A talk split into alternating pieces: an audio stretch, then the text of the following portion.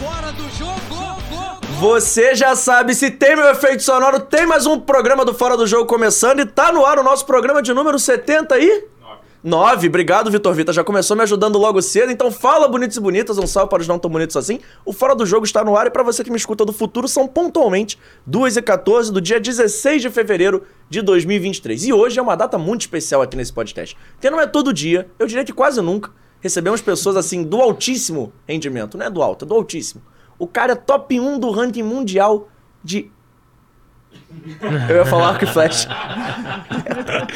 De tiro com arco! É, eu juro que veio aqui arco e flecha. Sabe quando o sinônimo não vem? Travei. É bom que eu travei ao vivo logo. Pensou muito antes. Eu pensei né? muito. E eu falei. Dá ruim, e eu né? treinei e falei assim, pô, vou falar certo. Eu vou falar bonito. E eu já comecei errando, mas tudo bem, porque eu erro, mas ele não. Porque o cara é uma máquina. Ele empilha tiros de longa distância. A flecha dele vai assim, reto.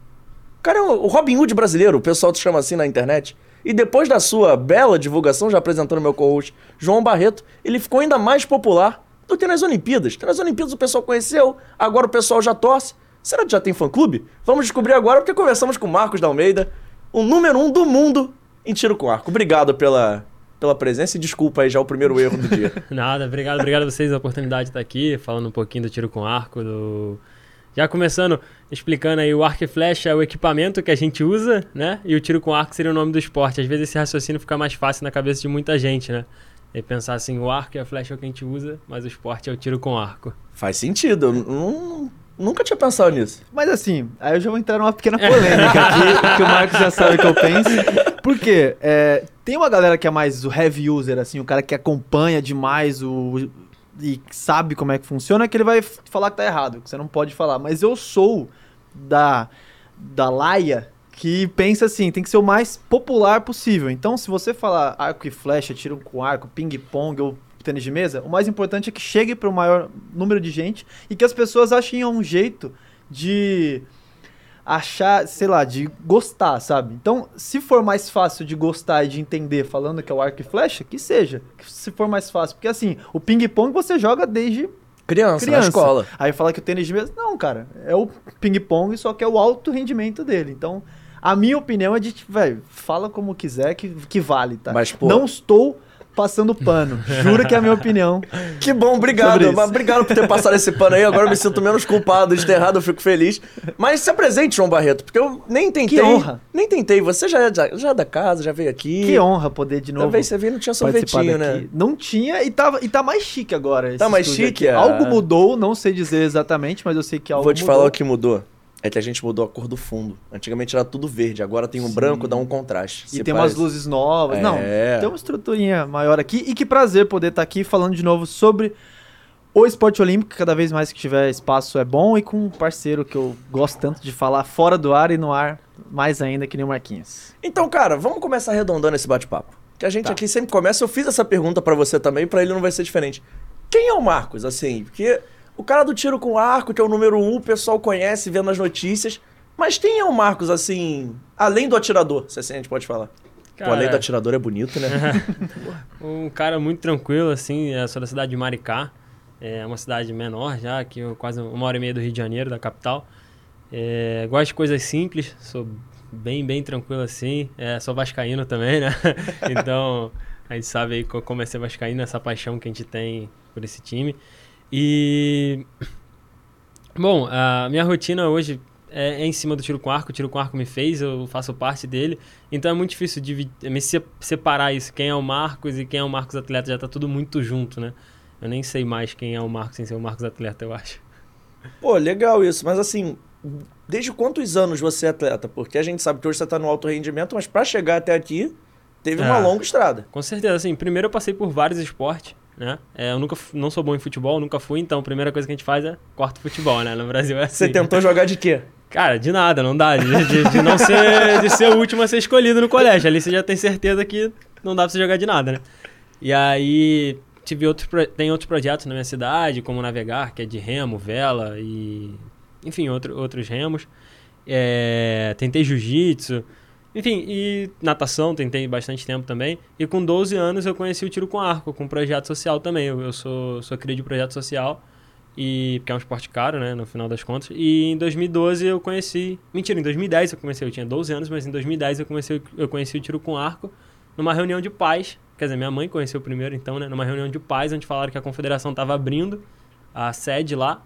E nessa sede ia ter um projeto para para iniciação, né? E aí eu comecei bem no início do- disso. Eu sou ruim de conta. Hoje você tem quantos anos? Hoje Só- eu tenho 25, eu tenho 13 anos de prática. Caramba. Com 25 anos, você era o número um do mundo em alguma coisa? Eu não tenho 25 ainda, mas com certeza eu não serei em nada, provavelmente. Eu, com 28, com 25, não tava, não tava perto mas você tá disso. conservado pra quem tem 28. Eu tenho cara de mais novo. É, né? você tem cara de mais novo. E eu ainda de- de- deixei Pô, aqui, é, ó, fica em homenagem a Marcos Vinícius Bigodinho, Almeida, é. eu deixei o... É uma marca registrada esse bigodinho aí, não é? É, cara, eu botei ali no um pouquinho antes da Olimpíada de Tóquio. E aí Tóquio cresceu bastante, daí eu vim usando desde então. Tô curtindo e é isso. Tamo aí. Posso voltar um pouquinho? Volte. Você falou de 2010, Aham. e aí em 2014 teve os Jogos Olímpicos da Juventude, Isso. que pra quem não sabe é como se fosse uma versão dos Jogos mais 18. sub-18, enfim. é tipo um. um Jogos Olímpicos da categoria de base. Exatamente. É, exatamente. Só que é muito grande. Então, tipo, assim como os jogos, tem gente do mundo inteiro, o nível é muito alto. e foi aonde esse? Foi no Brasil? Na Que- China. Foi na China, em Foi na Nanquim, China, né? Nanjing. Nanjing. É, isso. Nanquim, é, Nanquim é, tra... é, enfim, Nanjing. É, eu sei. É o Nanjing. que tá tatuado na minha perna. Tem aí? Tem. Que, que massa. É, que- E aí lá foi a primeira vez que você foi, tipo, que você viu que era uma parada grande que você queria, ou até você chegar lá e conta um pouquinho como foi Sim, também, pra quem não sim. sabe, né? Que você É. ganhou. a- Vamos lá, Medalha 2010. 2010 eu comecei, de fato, em 2012 eu tava na seleção principal. Então, em dois anos eu fui pra seleção principal. E aí eu tive que mudar pra Campinas com 14 anos, sem minha família. Eu fui morar lá sozinho, é, sozinho com meus colegas de, de seleção. Então eu tinha que ter minha rotina. Eu que acordava pra ir pro colégio, 14 anos, eu que ia, eu que voltava, tudo a pé. Me virava. Quando você entra na seleção, você não ganha bem. Então, tipo, era a maior economia pra ter o dinheirinho pra voltar, pra pegar o ônibus, pra voltar pro Rio visitar a família. Tipo, sempre foi... Sempre dei meus pulos, né? Meu jeito, assim. Então você já é um atleta desde os 14 anos. Desde o 14 Eu tô na seleção há 10 anos, né? 12. 12 há 11 anos na seleção. Então, tipo assim, desde os 14 anos você tem responsabilidade, tem rotina de atleta. Sim. E como é que você fez pra conciliar até estudo, essa parada? Porque, assim, sem querer fazer um recorte muito Sim. absurdo, mas para um jogador de futebol que tá no grande holofote e tudo mais, as pessoas meio que entendem, entre aspas, apesar disso cada vez está sendo mais cobrado. Mas como é que é pra você no esporte sem tanta divulgação, você ter falado pra sua família, pô, é isso que eu quero com 14 anos, sair da, da rotina, assim, Sim, de família, sim. ir pra Campinas. É. Como é que é pra você isso? Até pra um esporte que é novo, entre aspas, no Brasil. Sim. Quando eu passei a notícia, assim, tipo, os técnicos da seleção me passou a notícia, e aí eu tinha que falar com meus pais, né? Era meio óbvio. e aí eu fui falar com meu pai com minha mãe, meu pai de primeira, tipo, tranquilo. Aí a minha mãe, tipo, pô, vai morar sozinho, longe e tal, 14 anos dá pra fazer muita coisa errada, né? E aí minha mãe, pô, pensou, tipo assim, no máximo umas três horas falou, não, é o teu destino. Eu criei você pro mundo, tipo, não é pra você ficar preso aqui e... A gente sabe que o esporte, quanto mais cedo grande chance de, de, de dar certo, né? Porque eu comecei com 12, hoje lá no CT já começa com 10, com 9, com 8. E 12 era novo quando eu comecei. Era tipo assim, o limite pra entrar, já tá baixando, entendeu? Porque é o resultado, muito resultado vem da galera nova, né? E tava falando de Campinas, né? E quando, quando eu fui pra lá, eu fui em 2012. E eu não passei na primeira seletiva, na seletiva principal do adulto. Eu não consegui me entrar entre os três e foi a última seletiva que eu perdi até hoje. Porra. E Com a- 14 anos. É, e aí daí então eu nunca mais fiquei fora de uma seletiva, né? Fazem seis anos que eu ganho ela. Para o adulto com 14 anos. É. né? Você tem E aí na segunda eu passei em quarto ou terceiro, não me lembro agora. E aí foi minha primeira viagem em 2013, eu fiz minha primeira participação internacional. Mas como é que funciona essa parada seletiva? É seletiva pra seleção? Tipo assim, você E- vai integrar o time da seleção? É isso? eu é tava por na campeonato? seleção e aí a gente faz uma seletiva pra competição. Ah, Ah. Inclusive acabou uma ontem, mas depois Tipo- eu falo de ontem. Tipo, uma competição interna dentro da seleção pra ver quem vai representar isso? É, já tiveram vários regulamentos, agora a seletiva é aberta. O Brasil inteiro pode vir e tentar. Naquele período era quem tava na seleção e, tipo, como a seleção era maior, eram 8 ou 12 atletas, então aí só participavam a galera da seleção. Hoje a seleção é reduzida, então pode participar o Brasil todo. Pode vir todo mundo e participar e tentar ali o que acha o que- vai dar o resultado. Antes da gente falar disso aí, de como é que tá sendo hoje em dia, eu ainda quero continuar falando de como é que era. Porque imagina você poder falar que a última seletiva que você perdeu foi com 14 anos. Não é todo mundo, né? Sim. Eu perdi, pô. A última- a vez que eu perdi algo, que isso? Foi há 10 minutos atrás que eu perdi a hora, inclusive. A hora vai chegar. Mas, então, ali você falando sobre você tava em Campinas com Sim. 14 anos, perdeu, e aí você falou, cara, eu quero entrar na seleção de É, qualquer eu- forma. Cara, quando eu perdi, eu perdi em quinto, né? Então, tipo assim, faltava um pra eu estar na seleção, porque viajam quatro, né? Pra entrar na seleção principal, assim, porque que eu digo entrar na seleção é estar na equipe, né? É viajar e fazer tudo que tem que ser feito pra estar onde eu tô hoje. É, eu- quando eu passei em quinto, eu falei, cara, dá, dá, dá pra subir. Não é fácil, mas dá. Daí ali, aquele momento, eu senti que, que eu tinha que continuar. E aí, eu só fui, eu só, como você perguntou, eu estudava de manhã, e eu treinava, che- saía do colégio, comia, ia treinar e treinava de uma às oito. Entendeu? Eu fazia, eu fazia os dois períodos seguidos. Entendeu? Ninguém, tipo, não é que alguém treinava mais do que eu. Não, eu tipo, eu estudava e ainda treinava o período que precisasse. Lógico, em períodos do ano. Não é que eu fiz isso durante um ano inteiro, senão na verdade eu nem teria ombro. Em períodos do ano que eram necessários esse treinamento, eu fiz isso e nunca deixei ir. E como é que era a idade média da galera, assim, que tava viajando? Ou na última seletiva que você perdeu, como, tipo assim, porque você tem 14 anos nessa, ida- nessa época e você é tipo o mascote da galera, eu Sim, imagino. que, sim, tipo assim, é. você é o mais novo. Então como é que foi, tipo, a primeira viagem que você fez? Como é que foi aí com a galera que eu imagino que fosse, no mínimo, um pouco mais velha que você? Como é que era É. isso tudo? Tu perguntou do mascote, né? Quando eu cheguei nessa casa, era um apartamento, na verdade, eram, tinham quatro quartos e eu cheguei. Logo eu tinha que dividir o quarto com alguém. Alguém ia ter que começar a dividir o quarto, não empapar. Pra você ver como a galera gostava de mim, né? Com quem ele vai ficar? Toma, não empapar. E hoje eu fiquei, fiquei com o Edson, que é um grande amigo meu hoje, pô, um dos meus melhores amigos. E graças a Deus eu quero um quarto com ele, foi super, super bom isso. E a galera, a média de idade, quando eu cheguei, era sempre 8, 10 anos mais velho que eu. Era 25. O Edson era mais novo, o Edson tinha 18, acho. Era isso. E aí a galera que tava na seleção viajando mesmo, a principal ali era 25, 23, 20, 26, essa galera aí.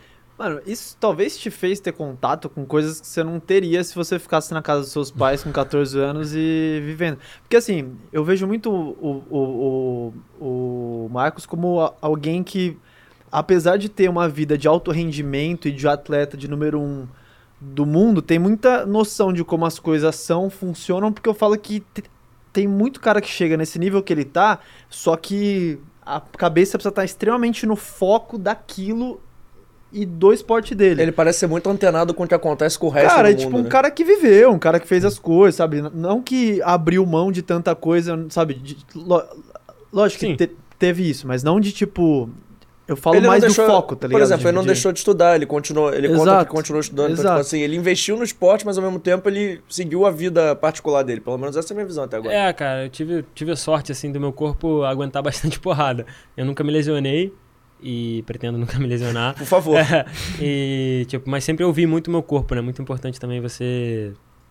Tem hora que você tem que parar, tem que ouvir, tem que se tratar. Hoje eu tenho uma equipe muito boa, né? Então, se Deus quiser, isso tá mais longe ainda de acontecer. Mas naquela época nem era tão, tão, tão intenso ainda esse trabalho de fisioterapia, massoterapia, preparação física, nem era. A cultura do tiro com arco evoluiu muito desse tempo, né? Tipo, preparação física. Se eu falar há 10 anos atrás, era quase zero. Tipo, de falar assim, não pode malhar bíceps, sabe? Tipo, treinar bíceps. Malhar já vão, falar que é errado. Também. tipo, não pode Sou treinar contra bíceps, sabe? É, e aí, tipo, hoje não. Hoje você tem que treinar bíceps porque, lá, lá, lá, enfim, tem vários porquês. E uma parada que eu, que eu tô aqui pensando é o Uhum. seguinte, porque hoje você é inspiração pra maior galera. Tem uma Uhum. galera que não conhece tiro com arco e fala assim, pô, aquele esporte do cara do bigode, vou fazer, não sei o quê. Quem era a tua inspiração na época que tu começou assim? Você começou a parada, você tinha noção, você conhecia quem fazia. Como é que foi pra você? Você só foi, tipo assim, no projeto social. Teve que abrir mato, né? É, Teve e que- foi pegando gosto pela, pela parada. Como é que foi? Cara, assim, no, no centro de treinamento lá, quando eu comecei, era todo mundo tava começando, né? Tava, exatamente, todo mundo abrindo mato ainda lá. E a gente se ajudava muito, sempre, sempre... Eu acho que a primeira coisa que eu me apaixonei no arco foram pelas pessoas que praticavam. Tipo, eu não foi a paixão ao primeiro toque, à primeira vista. Não amei o tiro com arco de primeira, mas eu gostei das pessoas que frequentavam e das amizades que eu consegui ali. Então acabou que a gente é uma grande família e isso motiva a treinar, porque, tipo, por mais num dia de preguiça, você vai lá trocar uma ideia com seu amigo, você, pô, você já tá lá, né? Você vai dar uns tiros, não tem, não tem muito o que fazer. E acho que foi aí. Quando eu entrei na seleção, o próprio o Daniel, que é o atleta olímpico de Londres, e a gente foi pra Rio junto, é, fizemos equipe. É, o Fábio, o Bortolotto, enfim. Todo mundo que, que tava lá, eu peguei um pouquinho de cada um. Eu tentei sempre, pô, esse aqui, esse aqui, essa parada é maneira desse, maneira desse. E fui tentando somar, sempre, sempre observando as coisas. Eu gosto muito de observar as coisas.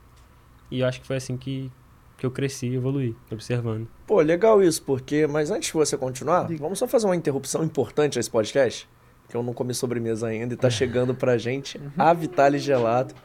Eu tinha que aproveitar o gancho, né? O papo tá ficando bom. Isso é novo pra Mas também pode ficar- tá? Quando eu vi, não tinha isso aqui não, gente. Então, ó, tá chegando a Vitale Gelato, o melhor gelato italiano do Rio de Janeiro. E provavelmente eles vão entregar na sua casa, que eles entregam em quase todos os bairros do Rio de Janeiro capital. Tenho certeza que na sua casa eles entregam, tá? Aqui do lado. É, eu tenho certeza absoluta disso. e pra você pedir é muito fácil, vai ter o QR Code passando aqui na sua tela, você aponta o seu celular, vai ter o site, vai ter o Instagram, e vai ter também o telefone, então eu te falo agora, pra você já anotar. O João Barreto é malandro, já pegou o telefone dele. Manda. É 2199 447 3900. Vou falar devagar pra você anotar de novo. 2199 447 3900. Você ligou lá na Vitale Gelato, fala que viu aqui no podcast e antes de eu te deixar na cara do gol, ou melhor, te deixar com caminho livre pra você atirar no alvo. Eu vou contar quais são os sabores que eles mandaram pra gente. Adaptei a propaganda hoje, rapaz. Tá pensando aqui. Tem de coco e tem também de brigadeiro. Os dois são fenomenais. E agora sim, João Barreto, eu vou trazer o alvo pra pertinho, assim, ó. É só puxar assim do nada que você vai Vai acertar, sabe por quê? O verão chegou lá na Vitale Gelato, eles têm uma promoção nova. Você comprando 3 potes mais 10 caixinhas, você leva um pote de 600, esse aqui que você está vendo na minha mão, de qualquer sabor de fruta do cardápio extenso da Vitale por R$ 141,70. Dá pra sua família toda, eu vou repetir. Você compra 3 potes mais 10 caixinhas, leva um de qualquer sabor de fruta, isso tudo por R$ 141,70. E quando ligar, fala que viu aqui no Fora do Jogo, dá essa moral pra gente e a gente aproveita também pra agradecer ao Tafarel e toda a família da Vitale Gelato. E tem efeito sonoro pra ele também, quer ver? Ou não. Talvez? Sai, sai, sai que é sua, Taparé! Obrigado, Vitale Gelato, tamo junto. Eu tô em choque que ele não leu nada, viu, gente? Eu É. tava, eu, eu tava vendo se tinha algum TP aqui, tá ligado? Caraca! Tô em choque com isso aqui, Que JP. isso? Sério, vocês... Nossa, não, mas assim... É pra mim é tão... Mas foi muita coisa que você falou, não foi, Foi, esse negócio? foi. Eu não falava nem metade. Muita coisa. Mas então, Desculpa, vo- só não perguntei, você vai querer sorvete de quê? Você Eu tá fit, quero não sei o coco, quê? coco. Coco. Pô, brigadeiro eu não gosto de coco. Brigadeiro? Vitor, pra mim meio a meio, mas pra minha Nutri ficar feliz hoje, por favor, que ela está assistindo o programa. Obrigado. você tava falando sobre a época de Campinas ali, aí eu te falei que você com 14 anos, os caras de 22 e 25, eu imagino o quanto eles te puxaram pra vida também, né? Quando você é um moleque de 14 anos e convive com, a- com essa galera, você tem acesso a coisas que você não tem antes. É, como foi pra você isso, de tipo, que eu Uhum. acho que essa época de Campinas que te abriu pro mundo, Sim. Mano, mundo que eu falo de tipo, falar com pessoas pra noite, de sair com alguém, de se a- apaixonar, sei lá, você era um moleque de 14 anos fora de casa que tava aberto pro mundo e que tinha acesso mais fácil com essa com esses caras de 20 e, e tantos. Como foi essa fase, eu falo, tipo, da pessoa de, de se formar lá, Marquinhos? Cara, assim, começando pelo fato de eu morar, morava em Maricá, né? Hoje eu moro de novo, mas é uma cidade pequena. Ah, você mora em Maricá até hoje? Eu moro em Maricá até hoje. Que legal. Daqui a pouco vamos falar mais sobre isso, mas desculpa cortar, só que eu achei maneiro mesmo. E aí é uma cidade pequena, né, cara? E aí eu fui pra Campinas, que é uma cidade, é o interior de São Paulo, mas não é tão Grande. interior assim, né? É uma cidade grande, né? E esse foi o primeiro choque, assim, a primeira realidade. E, sei lá, eu ia pra escola de bike e fazia as coisas muito perto. Lá não, tipo, tipo ninguém andava de bicicleta. Aí eu tinha que ir a pé pros lugares. Primeiros, primeiros, vários choques pequenos, assim, que você vai vendo que, que não vai, que não vai. Tipo, como eu morava na cidade pequena, tinha costume de, costume de pegar ônibus, né? Porque você faz tudo ou de bike, ou a pé, ou amigo, sei lá, você vai dar seu jeito. E quando eu cheguei lá nessa casa também o fato de todo mundo ser mais velho é diferente, né? E tá todo mundo ali, a gente tá falando do ciclo da Rio 2016. Foi o Que ciclo tinha aí. incentivo, que tinha... É, era o ciclo galera em que cima. o ouro tava aí, o pote tava aí, era só abrir lá e pegar e investir. Então, tipo, tinha muita grana envolvida, o salário era bom, tudo era bom, o salário funcionava com por títulos. Então, se eu tô na seleção, eu ganho tanto. Se eu tô viajando e ganho medalha em tal lugar, eu ganho tanto. Então, é seu amigo, mas todo mundo quer estar tá na frente, né? Sim. E isso me fez evoluir desde cedo, essa separar assim profissional de amigo, que a gente tem, a gente convive todo dia, né? E lá em Campinas, pô, muito novo, muito novo. É, cara, eu lembro assim do choque também, Maricá, sei lá, em 2000 e 10, com 5 reais você ia na rua. Lá em Campinas, 5 reais você não fazia nada, entendeu? Tipo, sabe qual é? Era muito diferente e eu não, não vim numa condição tão boa assim pra poder gastar dinheiro como eu queria. Então esse foi um choque muito grande. E eu acho que isso reflete até hoje como eu sou, de, de, de economia, de tentar entender um pouco mais, investir melhor meu dinheiro, não gastar com bobeira. Acho que também me ensinou muito nisso, na parte de finança. E Maricá, eu posso estar enganado, mas é uma cidade de petróleo, né? Sim, Então, hoje- era- e era uma cidade na época também que tava nesse boom do petróleo. Então você saiu do boom do petróleo pro boom do Rio 2016, pro treino e tudo mais. Isso. Como é que você encarou essa diferença? Porque Maricá era uma cidade, e é uma cidade até hoje, tem uma É. estrutura maneira tudo mais, é uma Sim. cidade pequena, mas tem uma estrutura legal. Sim. Mas você foi pra Campinas, que, como você disse, pô, é uma cidade muito maior. Então, É, com certeza. Hoje, assim, não dá nem pra comparar Maricá de 10 anos atrás com de agora. Maricá cresceu muito e tá muito melhor do que antes. E comparando com Campinas assim, cara, eu morava no final de uma rua assim, e aí eu tinha que descer essa, na verdade no início, né, e eu tinha que descer a rua inteira pra ir pro campo e voltar. Todo mundo tinha carro, eu não, né? Era óbvio, tinha 14 anos. Então eu tinha que subir e descer esse morro todo dia. não rolava uma caroninha, não? Pô, nada, porque a carona lá, tipo, era assim, é regra até hoje, eu também faço isso até hoje. Se você quer a carona, você tem que ser o primeiro a estar na porta do carro. Senão você, você não vai embora. Entendeu? A gente faz isso. Porque é atleta, cara. A gente Sim. conta um minuto pra estar no quarto, pra, tipo, pra descansar. Então, pô, imagina, eu vou te dar uma carona. Aí tu não tá na porta do, quarto, do carro, tchau, filho. Abraço. É isso aí. Então, tipo, faziam isso comigo. Se eu estivesse na porta do carro, eu ia. Se eu não estivesse na porta do carro, não tem o que falar. Sobe o morro aí, filho. É, sabe aí. Então, mas assim, a maioria das vezes eu ia com eles, mas voltar como eu voltava mais tarde era mais difícil, né? Então eu voltava sempre subindo esse morro e tal. Então, assim, independência, cara. Não ter minha mãe pra cozinhar, E não tu- ter meu E pai. quando você voltava? Você voltava, sei lá, ouvindo música, você voltava pensando. Que é uma parada legal, assim, pra um cara que faz um esporte silencioso, que nem o seu, que demanda muita concentração.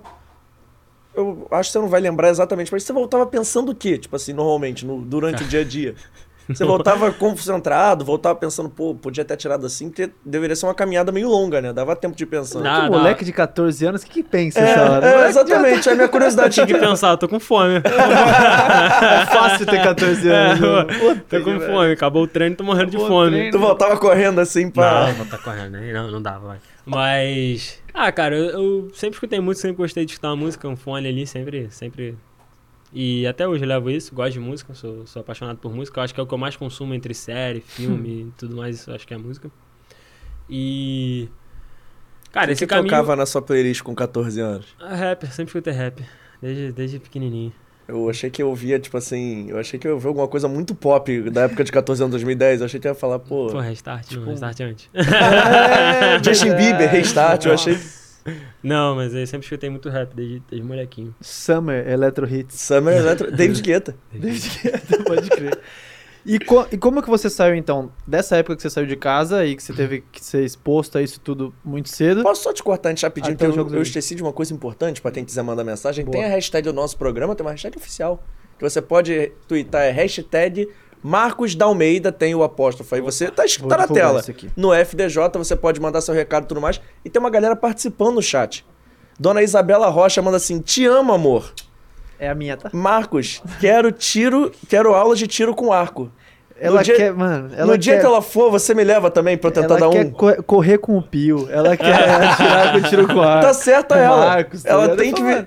"Mano, Mas ela tem na cabeça dela que ela consegue, sabe? Tipo, ela acha realmente pra ela que, mano, eu vou lá e vou fazer o que Vou eu preciso, tá ligado? Vou, correr. Ah lá, ó. Aí, ó. Aí, ó. Esse dia foi muito louco. Saudades desse dia, Marquinhos. Puta, velho. Famoso sem jeito.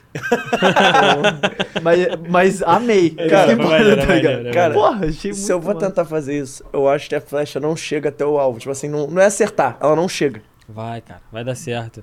Irmão, Você tenho- falou que é sem ritmo, né? Eu Eu, também sou. eu sou sem ritmo, eu tenho papo de 7 de miopia, eu vou errar. Então aí tá perfeito pro tiro com arco. Tem mais gente mandando mensagem. O Afonso Games Barbosa é melhor do mundo. E o João Pedro Torres Matos Coutinho, popularmente conhecido como Brownie, meu Três amigo. Papo muito bom. Um abraço, Cofano. Oportunidade única de escutar o melhor do mundo. Referência para o esporte olímpico brasileiro. E ele me deu um gancho muito legal que ele me mandou no WhatsApp. Ele queria ter vindo aqui hoje para tirar uma foto com o Marcos. Opa. Deixa eu só pegar aqui o que ele mandou no WhatsApp, porque é o seguinte, ele pediu pro Marcos mandar um abraço pro pai dele, o João Luiz, e pro irmão João Vitor, que os dois são muito fãs do Pô, Marcos, e obrigado. inclusive ele conta uma história legal, que por, com, por tipo assim, por sua influência, E o pai dele, que depois dos 50 começou a praticar tiro com arco. Tá? Te viu nas Olimpíadas e tudo mais. Papo E reto. pratica até hoje? Pratica. Maneiro. Ele começou, ele viu nas Olimpíadas, pai, e começou a praticar. Porra. Então ele deve se esbarrar em alguma prova, em algum lugar. A gente se esbarra, pô. No estadual, em alguma coisa. Vou ver, não sei se ele compete, mas eu- tal- opa, talvez ele pratique pelo, pelo esporte em si. Sim, mas, sim. pô, Pô. um abraço, né? Pra toda a família, então. Aí, já... aí eu posso falar tiro com arco, galera aí já, já É. conhece. Eu ia chegar nisso até, tipo, o tanto de. troca que esse é o meu, porque esse aí tem de coco. Ah, não é valeu. isso? Ah, viu? Eu já Pô, peguei. Ah, João, eu o saí- João, pô. Ah, eu saí dando aí. O meu é coco, irmão. Nunca. Eu ouvi que ele, não, que ouvi que ele não gosta de coco. Tipo É. assim, ele vai dar uma colherada aqui, pô, ele vai ficar bolado comigo? Não. Eu ainda quero ter umas aulinhas. Pô, não, com certeza não. Todos convidados lá em Maricá. A gente tem um ótimo espaço. Bom, é muito, é muito da hora. É, a gente tem um espaço lá. Quando a Isa for, você me leva de carona. Fechou. Vai lá, vai lá. É legal mesmo. É... É, é um esporte legal, assim. Você consegue praticar da primeira vez, pode ficar tranquilo, você vai acertar o alvo. Você bota uma expectativa em mim surreal, cara. Não, com certeza vai, com certeza. Mas, A gente vai marcar até ao vivo agora, então. Eu vou marcar de lá. Eu não A sei, gente, a não gente sei vai quem é levar mais o, enrolado. a gente vai levar o Vitor, que é meu ca... é que é Vitor- Maricá, mano. Vitor é nosso disso, produtor. Não, é aqui? Não, não, a gente vai lá, pô. Então vamos. Vai, vai de carona comigo. Fechou. O Vitor Tá vai, o Vitor vai filmar e a gente vai publicar isso no fora do jogo. Fechou. Vamos marcar uma data, viajando tudo certinho. Vamos. Quando não tiver jogo do, do Vascão. Só e o. Vitor vai lá Não, filmar pra gente fazer o. A gente vai fazer um especial no Fora do Jogo. Vai ser o primeiro Fora do Jogo on the road, então. Aí, ó. De muitos. De muitos. Que, Mas- eu, que eu- que eu já tenho outro Isso, pra marcar isso. também. Fechou. Mas assim, vai ser o primeiro, assim, pô, esportes aleatórios fora do jogo pode praticar. Eu vou tentar. Aí no final da temporada a gente vê qual que é o filme menos pior. Então zero, eu tenho zero talento pra qualquer esporte. Cara, mas é muito bom assim. Eu, como leigo, quando eu fui lá. Primeiro que eu gosto muito desses filmes, tipo Game of Thrones, tipo essas coisas assim, e jogos que sempre tem o tiro com arco, no caso. O arco e flecha, e eu sempre fui o cara que quis ser esse cara. Sempre entendeu? jogou com- Eu sempre joguei com com RP lá. um arqueiro. Uhum. E aí, você poder fazer isso na, na vida real e se sentir com o instrumento que os caras usam, tá ligado? E acertar aí, porra, com, com aula do, do melhor do mundo nisso, o número um do mundo nisso, fica mais fera ainda. Mas assim, é, a sensação, sabe, de você estar com, com, com arco e estar fazendo algo que, sei lá, é uma arte muito antiga, É, né? é primitivo, né? Começou como É uma, primitivo, cara. uma caça, né? Depois virou Isso a primeira arma de guerra de longa distância, né? Se parar pra pensar, a primeira arma. Isso é muito pica, velho. E no final da história é uma arma ainda, né? A gente, a gente fala assim, tiro com arco, flecha, que seja. É, é uma arma, né? Tem várias regras de segurança. Papo reto? É, com certeza. Tipo, se meu arco te acertar, ele te mata. Bom. agora, agora eu me senti tranquilo pra praticar isso. Agora, pô, agora eu tô suave. Bom. Entendeu? Então, tipo assim, tem toda uma segurança, várias regras. Mas assim, prática super tranquila, dá pra fazer. Com perdão do português, claro. Hum. Já deu merda alguma vez assim? Cara, na década de 80 acontecia de tudo, né? Já... Não, mas, mas assim, com Tem vocês boas lá. histórias, tem, Tem. boas Tipo, histórias. treinando, já deu. Matar ninguém, lógico, não, mas tipo assim, já deu merda. Passarinho. Passarinho. Você já matou passarinho? Eu não, mas eu já vi matar. Já vi dois.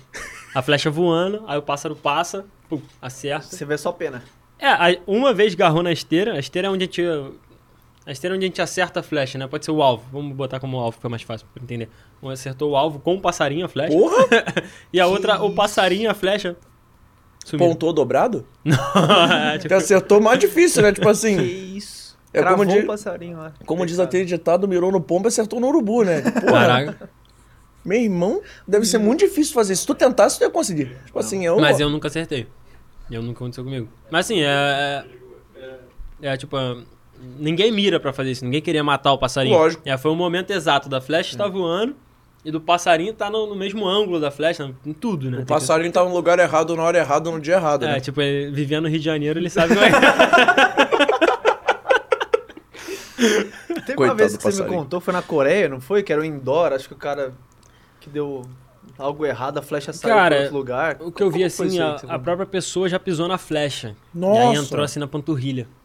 Tipo, deixou cair. Tipo, às vezes eu, a- eu não entendi muito bem a história, mas eu acho que a aljava tava furada, a aljava é onde coloca as flechas. Hum, sim. Aí tava furada, a flecha passou e essa pessoa deu um passo, né, pra caminhar pra ir buscar as flechas. A- tipo, ela virou, não sei o que aconteceu exatamente. E aí entrou na perna da pessoa. Porque o grande problema é. Ah, e tem um outro problema, assim, que graças a Deus eu espero que ninguém passe aqui no Brasil. E quando a flecha é de baixa qualidade, assim, de muita baixa qualidade, quando você atira, pode acontecer dela quebrar e os carbonos virem todos aqui na sua mão. Você me contou isso. E aí, Tá e- isso daí é sério, porque, pô, como é que tu tira o carbono, né? Tu- pô, né? Enfim, espero que não E aconteça uma com ninguém. dúvida relevante pra quem. Eu sou 101% leigo nisso aí. Não é nem 100%, é o auge do. É o leigo do leigo do leigo. Tu consegue atirar com a mesma flecha mais de uma vez? Ou tipo assim, tu atirou já era. Até pra entender como é que é gás de treino e tudo mais, tu tipo, tem que comprar, sei lá, um pacote de flecha por dia, não sei como é que Ah, funciona. A Acho flecha até é- legal explicar isso pra galera. Sim, a flecha é vendida por dúzia, né? Aham. Então, ela dá pra usar várias vezes de novo. Ah, Quando você tá falando de alto rendimento, a gente usa três dúzias por ano. Entendeu? A gente usa 36 flechas. É muito, mas também não é. Uma a cada 10 dias, se for fazer. Não, não, não. De Tá, saco. tem- Se for fazer uma. Tipo, a gente usa porque a gente separa, às vezes, uma dúzia pra treino, e aí essas outras duas vai pra competição, e quando vai ficando velha, joga ela pra treino de novo, e a outra sobe pra, pra competição, né? A gente faz mais ou menos esse Sim. rodízio. É... é um material caro, né? É porque top, tudo que é top do tiro com arco é bem caro. E é isso, dá pra usar várias vezes, a ponta dá pra reutilizar em outras flechas, então só a flecha, a flecha mesmo que não dá pra usar. Entendi. E tem alguma diferença de flecha? Se é a mesma flecha pra. Tipo, Não. campeonato, é a mesma flecha pra geral ou você pode escolher qual flecha funciona melhor? Eu tô aqui Tá. aprendendo tudo. Tá, vamos lá. Beleza, eu cheguei a número 1 um do mundo com indoor, né? Porque Sim. dia 2 de outubro o ranking mudou. As- era, a- desde que eu me conheço, desde que eu entrei no tiro com arco, o ranking mundial eram quatro provas olímpicas. Uhum. Então, valiam quatro outdoor. Normalmente as quatro Copas do Mundo, no ano que tem o Mundial, o Mundial, é Pan-Americano, Sul-Americano, só que esses pontuavam menos, né? Então todo mundo visava a Copa do Mundo, pra você estar lá em cima, ser o primeiro, você tem que ganhar a Copa do Mundo E tem Copa do Mundial. Mundo todo ano. Tem, quatro etapas todo ano. Beleza. Beleza. Aí em 2 de outubro mudou o ranking. O que aconteceu? Continua valendo as quatro provas olímpicas. Entrou dois indoor, que não é olímpico. Indoor é uma prova de 18. Calma, vou voltar lá. A prova olímpica é de 70 metros de distância. Tá. O indoor. Muito um- longe. É. 70 metros eu não Pensa consigo assim. imaginar. É, então. É, É, longe. é É, longe. que ele fala assim, você não consegue Ele ter a fala noção... 70 metros como se fosse, tipo assim, aqui. Exato. 70 metros. Quando você for pro campo, você vai ver o quão longe é. Tipo, você Amigo, não eu não consegue enxergaria. enxergar o, o alvo direito. Eu não enxergaria o direito, alvo. então, porra. Eu acho que eu não enxergaria 30, que dirá 70, eu sou míope. E a flecha pra ir a 70 metros, você precisa pôr muita libra, né? Que é, É. a força que você faz, então, pra puxar. Quando eu fui tentar usar o, o arco dele, era assim, ó, tá ligado? Tremendo, tremendo, porque, mano, é muita força, é muita força. Pra fazer e- ela ir rápido, e aí tem o. E sabe o que eu mais tal, gosto? enfim, é- é uma- Ele é faz loucura. como se fosse, tipo assim, É. acertar aqui. Tipo, nem, nem treme, tipo assim, é suave. Bizarro. Isso, isso é o que eu achei mais bizarro. Mas Sim. enfim. Desculpa te cortar, a gente se empolga. Não, tem que, tem que, Vai evoluindo. E eu me perco também, eu vou falando eu me perco, eu esqueço o que eu tô falando. É, e aí o, o- o outdoor, né, que a gente chama de prova olímpica, é 70 metros. O indoor é uma prova de 18 metros, que não é olímpica, que é uma prova nova pra mim. Esse foi meu primeiro ano atirando essa prova. E ainda tem no ranking mundial, ainda botaram field, que eu não pretendo participar esse ano ainda. Field? Field é uma prova que você atira pra cima, pra baixo. O primeiro, o É primeiro tipo um dia... freestyle? É, tipo uma parada dessa.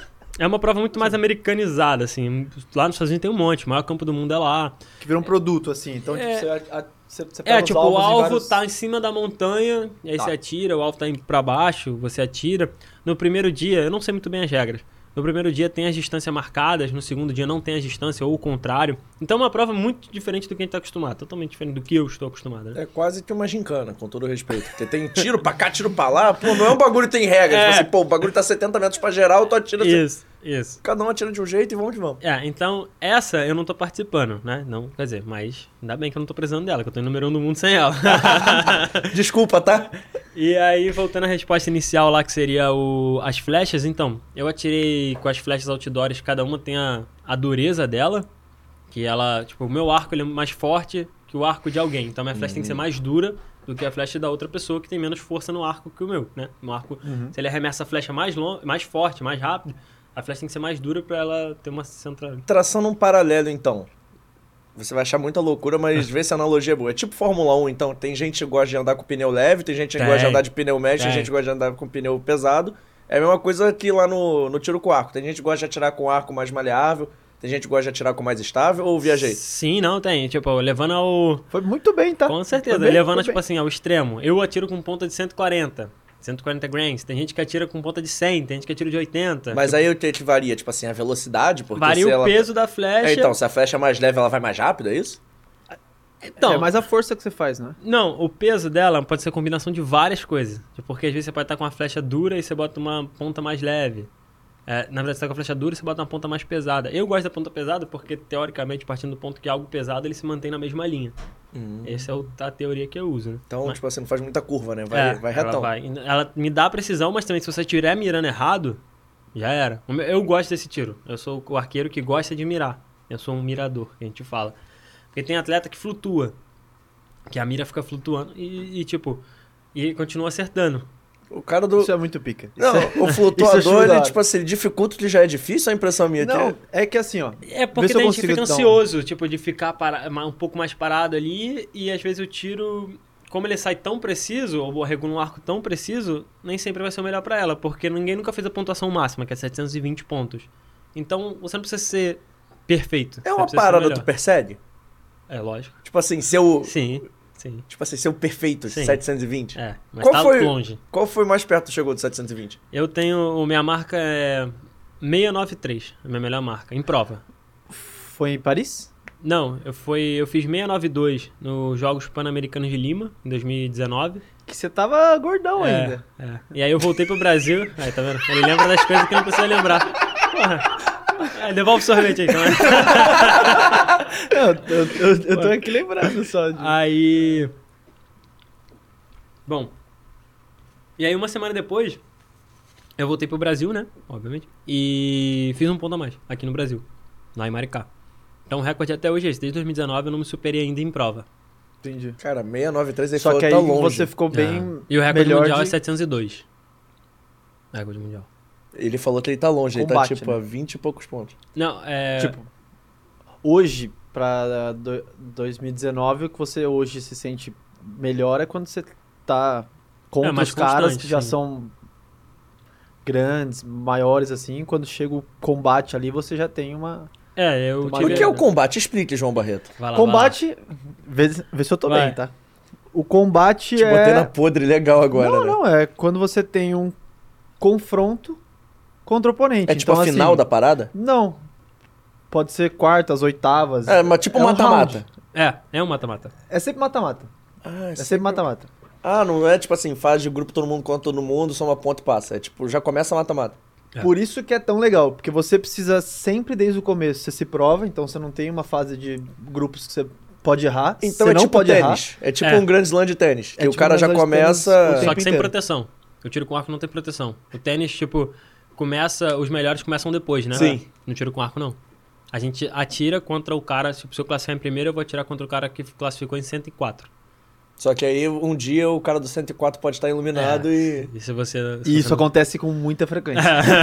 Exatamente, é, com certeza, com certeza. Tipo, eu ganhei a etapa de Paris ano passado, que era a etapa mais difícil do ano.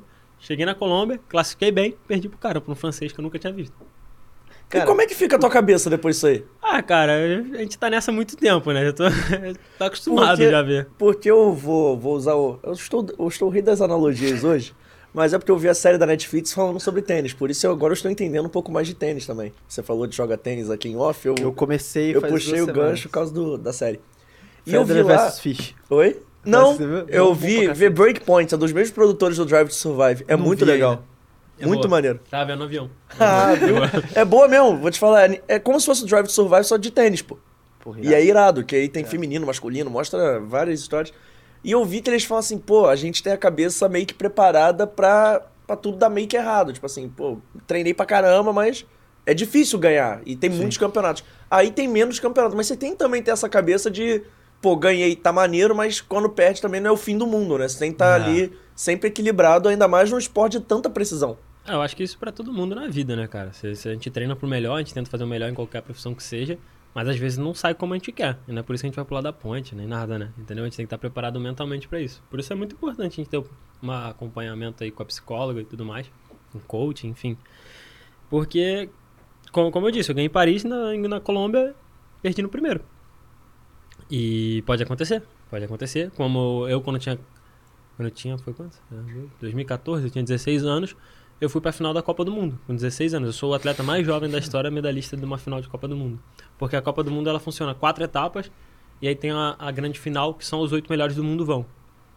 Então, tipo, na minha, na minha primeira vez concorrendo ao circuito, Eu tô tentando lembrar o nome, mas é tipo aquele É tipo torneio. Final Eight lá, como É, chama? é, tem, o fi- tem, Tem o- no tênis também. Tem é no do- tênis, reúne os melhores dos melhores, lá, né? É. É, tem agora do, do surf é 5, né? 5.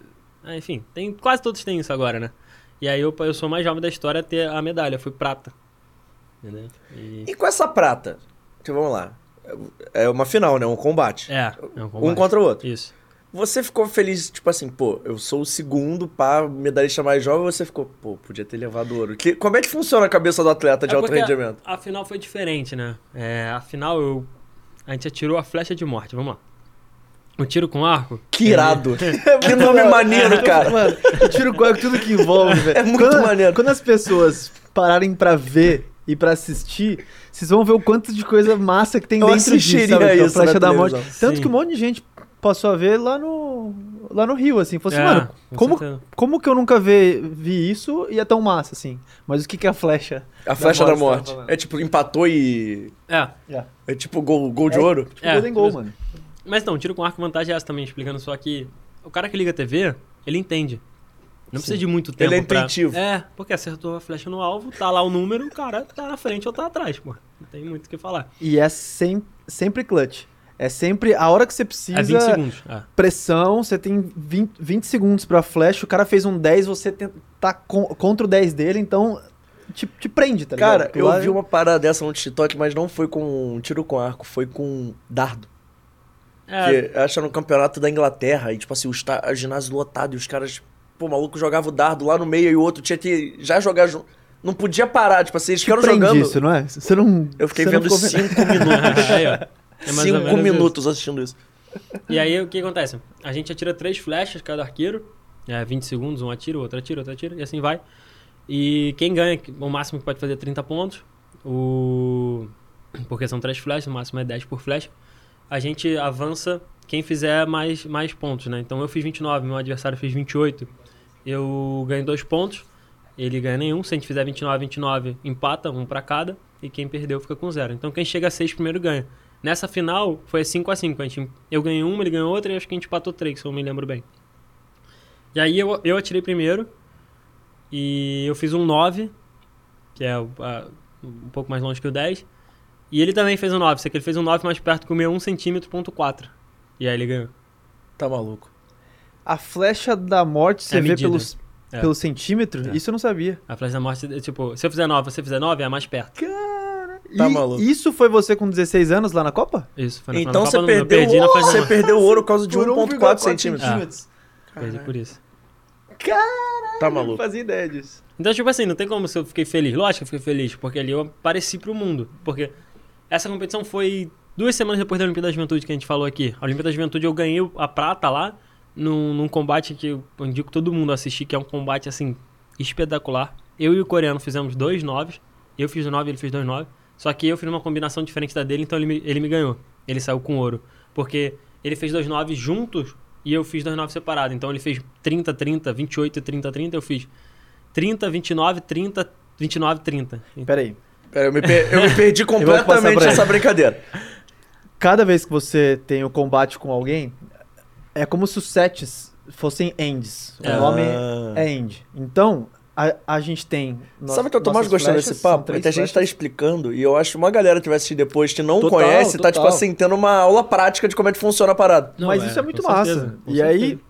você tem três flechas, o máximo que você pode fazer então é, É 30. Então, se eu faço 30, você faz 10, 10 e 9, você faz um 20. 29. Aí fica 2 a 0 Porque você fez mais pontos. Então, cada end vale 2 pontos. Entendi. Se eu faço 30 e você faz 30, E você fica tem- 1 a 1. E vamos ver se eu peguei o espírito. Você tem que fazer três ends pra somar seis. Você ganha, tem que somar seis primeiro. Exato, mas aí. Ó como é que eu aprendi. Mas aí, Ó como é que eu aprendi. vai que eu ganho um end, fica 2-0. Você Tá. ganha outro, fica 2-2. Aham. A, a gente empata os outros e vai pro 5-5. 5, É isso, 5. É, Aí você empata 3, Porque E vai- ganha quem fizer seis primeiro. Ah, tá. Se ficar. É, mas como é que fica 5? Um a um. Quando empata, é um 1. Então fica, ó, Ah, 2-0, 2-2. então se 3, você 3, fez, tipo 4, assim, se a gente fez 30, 5, 30, 5. 29, 29, empata. Um um. Ah. E aí, então, tipo, precisa ser muito empatado pra chegar nessa flecha. Pra chegar nessa combinação toda. Exato. Pô, Eu, eu isso é só não irado, tá? Por que, que dois noves juntos dele viraram critério de desempate. Não, não foi critério, é porque vamos, vamos fazer a conta lá. Ele começou 30. E eu. Pô, não vou lembrar exatamente a ordem, mas vamos lá. Beleza. Eu fiz 30 a 30, vamos supor, a gente começou um pra cada. 1 a 1. Aí eu- ele fez 30, eu fiz 29. 1 a 0, 2 1 ele. 2 1. Não, 3, 3 1. 1. 3 1. 3 1 ele. 3 Aí, 1 ó, ele. Tá vendo como eu já Aí errei? ele fez 28. 3 1 ele. Ele fez 28 e eu fiz 30. 3 a 3. Aí eu fiz 29 e ele fez 30. Aí ele abriu 5 a 3. Aí a última foi 30 a 30 ele chegou a 6. Ah, entendi. Entendeu? Porque ele fez os dois 9 juntos. Entendi, O meu 9 foram separados. entendi. Hum, Porque se fosse 9x9, 9x9 você empatava. Mas você perdeu empatava. no end pra ele. No, é, é, no, perdi no no end. último É, end, não foi entendi. critério de desempate. Entendi, entendeu? entendi. Foi só a combinação que. E foi. Isso aí, bom, aí volta nesse ponto que eu que- queria ir. Como foi de Campinas pros Jogos Olímpicos numa final contra um co- coreano, que são os caras que. Dominam muito a tempo, parada. é, tipo, eram os pica, assim. Então, tipo, como foi desse ponto de, ah, eu tô indo pra fora de casa e sou um moleque de 14 anos, até você realmente, caralho, estou aqui. Pera aí que a família tem prioridade, tá? É, Isabela da Almeida. minha irmã, minha irmã. Ela falou assim: é o melhor do mundo. Te amo, irmão. Também te amo. Pô, eu não sabia que tinha irmão também. Que maneiro. Você só ela ou tem mais irmão não, na família? tenho quatro irmãs. Caraca, você é o único homem? É, eu sou o único homem mais novo. Que maneiro. Ele é mascote, né? Ele- Você sempre foi um mascote, então. É, mais ou menos isso. o cara saiu de casa, tipo assim, mas ele já, já tava acostumado, porque ele já era o mais novo, já dividia a casa com uma rapaziada. Faz Sim. sentido. sim, sim, já tá. E antes, só pra registrar outras mensagens bonitinhas, gente, eu adoro receber mensagens bonitinhas aqui. Vamos ver. O André Ávila, sou fã número um do Marcos e minha filha Sara Martins treina com Daniel Xavier em Minas Gerais. Ah. Hoje ela tem 13 anos e se espelha no sucesso do Marcos. Ela está em oitavo lugar no Infantil do Brasil. Manda um abraço pra Maneiro. ela. Um abraço, Sara? Sara. Sara, sim. Um abraço, Daniel. É o que eu comentei lá no início, né? Que a gente foi pra Olimpíada juntos na Rio. É Com o verdade. Daniel Xavier. Que Ele maneiro. treina lá, ele toca lá a galera em Minas. E é isso, pô. Um grande abraço, continua, treina forte. A gente precisa de, de mais gente praticando e vai lá. Pô, irado isso. Desculpa te cortar. mas- 2014. Sim. Como foi chegar até lá? Cara, é. Beleza. Aconteceram muitas coisas, né? Fui pra Rio. é, O ano de 2014 foi um, muito vitor... foi um ano vitorioso pra mim. Foi quando eu apareci pra mídia. Apareci, olha, tiro com arco existe e tal. Porque eu ganhei a medalha em Nanjing. Em seguida, eu ganhei a medalha na final da Copa do Mundo. Então a mídia abriu um pouco os olhos pro tiro com arco. E 2000 2015 foi um ano que eu comecei muito mal. Assim, todo mundo tinha expectativa, tipo, gigantesca em mim. E aí na primeira Copa do Mundo eu nem classifiquei, ou seja, eu não fiquei nem, nem entre os 104 do mundo. Então, tipo, era uma coisa assim. Foi de dois do mundo em uma Copa do Mundo É. pra nem pra outra. 104 pra com nada. 16 anos, isso aí. Isso, pra Como nada. fica a cabeça? Cara, eu tinha trocado de arco. Eu fui pra um. Todo ano lança um arco novo, eu tinha trocado de arco. E aí. Não tinha conseguido achar uma regulagem, não tava bem. Não, tá entrevista em cima de entrevista, não tinha. Não tinha esse controle sobre o que, que era saudável pra mim, até onde eu podia ir. Então foi, foi até o extremo. Eu descobri ali onde eu posso ir com mídia, questão de atender e sair da minha rotina. Não é nem sobre mídia, é sobre sair da minha rotina, na verdade. Ele saiu hoje, tá? Obrigado. Sim, sabe, eu, é, eu respeito muito a minha rotina, acho muito importante isso pra mim, como pra minha, minha saúde. E, e aí eu perdi essa competição e o que aconteceu? Eu voltei pro meu arco antigo, na próxima competição era o Mundial de Base, era o Mundial Sub-17. Aí tu amassou. Aí eu fui campeão mundial. Então tem uma parada, tipo assim, de vez em quando não vale muito a pena trocar de arco se você tá numa, numa batida boa. Acontece muito. Na, na filosofia coreana mais ainda, tem gente na filosofia coreana que começa com arco e vai até quase o final da vida com o mesmo arco. Tu tá, tu tá assim, há quanto tempo com esse arco de Na- hoje? é, esse tem cinco dias. Mas com que você virou o número um do mundo, vamos melhorar. Ou seja, esqueçam o que eu falei, tá ligado? Com que você virou o número um do mundo, tem mais de cinco dias então. Aí Você- tinha oito, porque eu troquei.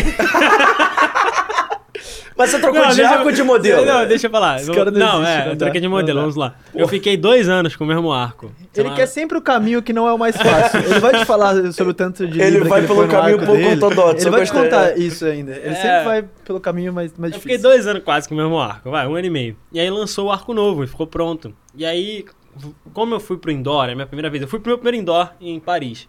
Cheguei lá, tomei na cabeça, perdi. E como é que funciona o, o campeonato indoor? É- Exatamente, é totalmente tipo- diferente. É, mas é 70 metros também? Não, 18 metros, que o 10 é desse tamanho. É tipo uma moeda, menos de uma moeda de um real.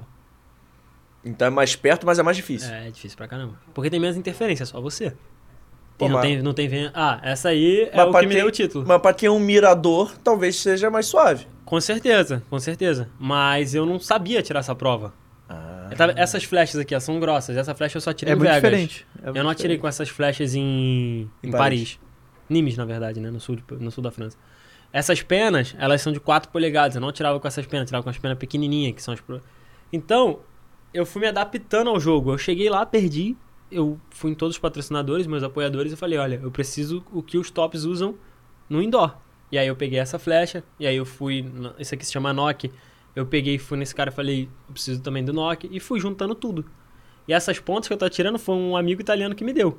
Porque eu não tinha pra comprar. O cara me deu 8 pontas. e Normalmente se vende 12. O cara me deu 8. Você tá falando desse agora? Desse agora, da Vegas. É, de Vegas. Eu fui com 8 flechas. Achei que era tipo isso, tá ligado? Não, De foi esse- antigamente. Foi agora. Ele Tipo, me você deu... foi com oito flechas, então você atira seis. por- Não, aí então, nessa prova são round. 3. Ah, então. Essas são três em então três. você tinha duas ali de.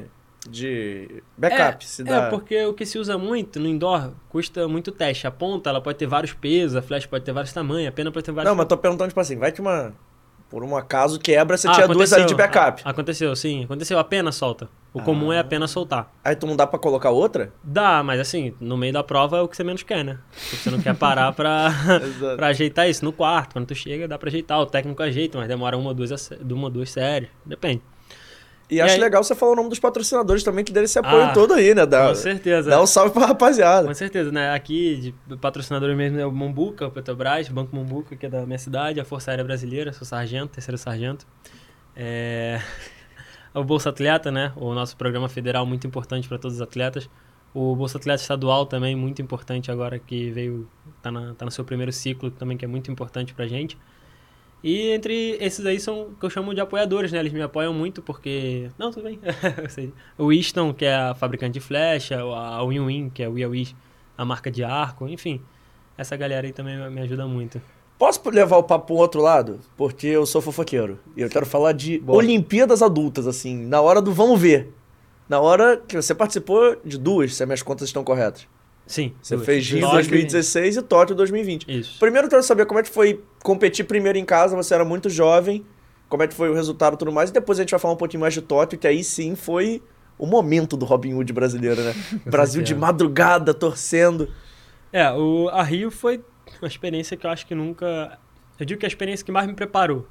Eu tava muito, muito cru de, de pressão. Então eu cheguei na Rio, tava minha família inteira. A minha família é de Vila Isabel. Tava a bateria da Vila Isabel na torcida. Que isso, É. que da hora. Quando acertava 10, o pessoal tocava? Tipo isso? É. Não tô zoando, não, é sério. e aí, cara, foi a maior pressão da minha vida, assim. E eu saí com aquela cabeça ali, tipo, lógico, naquele primeiro momento triste, né? Tudo que aconteceu. Como foi? Conta pra quem não. Pô, eu saí realmente muito, muito triste mesmo. Muito triste, mas não se compara com essa de Tóquio. Não se compara. De Tóquio, realmente, eu digo. Mas, sem querer tocar em assuntos é, delicados, mas como é que foi o resultado pra quem... Eu, eu classifiquei na metade da tabela, eu, tipo, são 64 na Olimpíadas, eu classifiquei acho que em 32. Uhum. Metade da tabela. Peguei um cara que eu já tinha. Já, eu ganhei ele em 2014, lá na final da Copa do Mundo, e perdi pra ele na Olimpíadas. Na primeira, no primeiro na round? primeira. Na primeira. Então, tipo assim, nem avancei. Tipo, ficou na equipe, a gente perdeu na primeira. Então, enfim, deu tudo como. Deu tudo errado, né? E eu saí muito triste, fiquei isolado, fiquei no meu canto. Mas até isso era difícil aqui na Rio, né? Porque todas as pessoas falam português, todo mundo é seu amigo na Olimpíadas, né? então, tipo, até pra, pra sentir a dor era difícil. Mas eu lembro hoje, eu tava sentado, era, foi no Sambódromo. Eu tava sentado embaixo da arquibancada, assim, num lugar, tinha uma mesa, assim, de trás, acho que era onde o pessoal comigo tava trabalhando, e não tinha ninguém lá, eu peguei pra sentar lá. E aí o número um do passou, do mundo passou, aí o cara veio, me abraçou e falou, pô, tu, tu, é- tu é bom, não desiste. Aí o cara, tipo, que é o cara que era o Ellison, né, o americano. E eu falei, pô, maneiro, né? E você já teve a Mal oportunidade... sabia que ele ia apanhar pra você mais tarde. Eu todo já teve a respeito. oportunidade de competir com ele depois? Então, essa flash de morte, em 2014, eu perdi pra ele, pô. Mas depois, assim, do Rio 16, que ele passou... Aí a gente foi pra final do mundo. A gente fez. Eu, ele era atual campeão mundial em 2019. 2021 eu fiz a semifinal com ele. Eu tirei o título mundial dele em casa. Nos Estados Unidos. Nos Estados Unidos. Eu, achei, eu acho que nunca alguém se arrependeu tanto de um abraço. Por isso que eu falei, mal sabia que ele ia apanhar mais tarde, tadinho. Mas, cara, Não, ele- mas ele é gigantesco. É, ele é, tipo, ele é- Um, dos, um dos grandes da história do Sim. tiro com Não, arco. e agora em Vegas, ele atirou no- eu atirei no mesmo alvo que ele. É um sorteio e acabou que caiu ele no mesmo alvo. Então a gente tava fazendo classificatório inteiro um do lado do outro. Em Vegas, a premiação que tem mais. É o campeonato tem mais premiação. Então é uma pressão. Além de você querer tudo mais, ainda tem a questão da grana. Né? E teve uma hora que eu travei da prova. Eu comecei a voltar tiro, voltar tiro, voltar tiro. E ele tava no mesmo alvo que eu, ele saiu da linha, ele terminou os três tiros dele, obviamente. E aí saiu. E aí eu tinha 30 segundos, eu acho. Ele, tipo, Marcos, eu. Tipo, caralho, quem tá me chamando? Pô, tô aqui na linha, sabe? Aí eu olhei pra trás e ele falou, tipo, vai, você é bom, é só fazer o simples. E tipo, Pô, que maneiro isso. O cara tem mó... Que irado, velho. ah, o cara podia deixar falar, ah, deixa ele, vai errar. Ele aí. gosta real disso que você faz, ele viu como um talento jovem que é do Brasil e tal e É, o cara. criou simpatia. É, e quando- tá cavando uma vaguinha aí, eu tô sentindo. Não, sério, que isso. Não, e tipo, eu acho maneiro esse um tiro com arco, essa. A gente tá, quando tá disputando, é disputa, né? Ninguém fica conversando. Mas. E- Mas tem, tipo, campeonato de dupla sem ser de seleção ou só tem campeonato de seleção no tiro com arco? Não, a gente tem. Na verdade, eu tenho um clube, né? É, minha mãe criou essa ideia. A gente tem um clube chamado Dispara Brasil. E graças à minha mãe ele existe, né? Eu tenho, tenho muito a agradecer a ela. Da hora. E a gente disputa é, equipe equipe mista. Equipe mista é um homem e uma mulher, equipe são três homens ou três mulheres. E aí são, são disputa que a gente faz o Campeonato Brasileiro. Todo ano tem um Campeonato Brasileiro. Ah, não, porque eu queria saber se rolava tipo um campeonato mundial pra quem sabe um dia vocês, sei lá, competirem juntos, assim, tipo, como. Se tem essa possibilidade, Hum. Não. por exemplo. Não. Ou tem que ser, tipo, geral brasileiro tal, como é que. Ou não tem nenhum campeonato a estrutura mundial disso, como é que funciona? Não, assim, juntos não tem como. Mas assim, lá o indoor é aberto. Se eu quiser ir representando o fora do jogo, eu posso ir. Entendeu? Maneiro isso. Mano, a cara Entendeu? que você fez agora. O, o indoor é mais aberto, é isso. Mas o campeonato que são olímpicos, as provas olímpicas não, tem que ir pela seleção e tal, tudo certinho. Saquei. Entendeu? E uma dúvida. Quando a Olimpíada foi no Rio, você é aqui de Maricá. Você ficou na Vila Olímpica? Fiquei. Fiquei. Agora eu vou. Agora é meu momento fofoqueiro. Com beber 18 água. anos. Como é que é a Vila Olímpica? É Com maneiro 18, igual o pessoal 19. imagina ou não é tudo isso? É maneiro. é maneiro. na, do Rio teve McDonald's dentro, não teve? Teve, era na, na área internacional, né? Que é a área que os repórteres podem ir. Então, Tipo, se você quiser, você podia, sei lá, de madrugada pegar um nuggetzinho, uma batatinha frita. pode, mas assim, o mundo inteiro tá. Tipo, vai muita gente. A fila é imensa. A fila é gigantesca.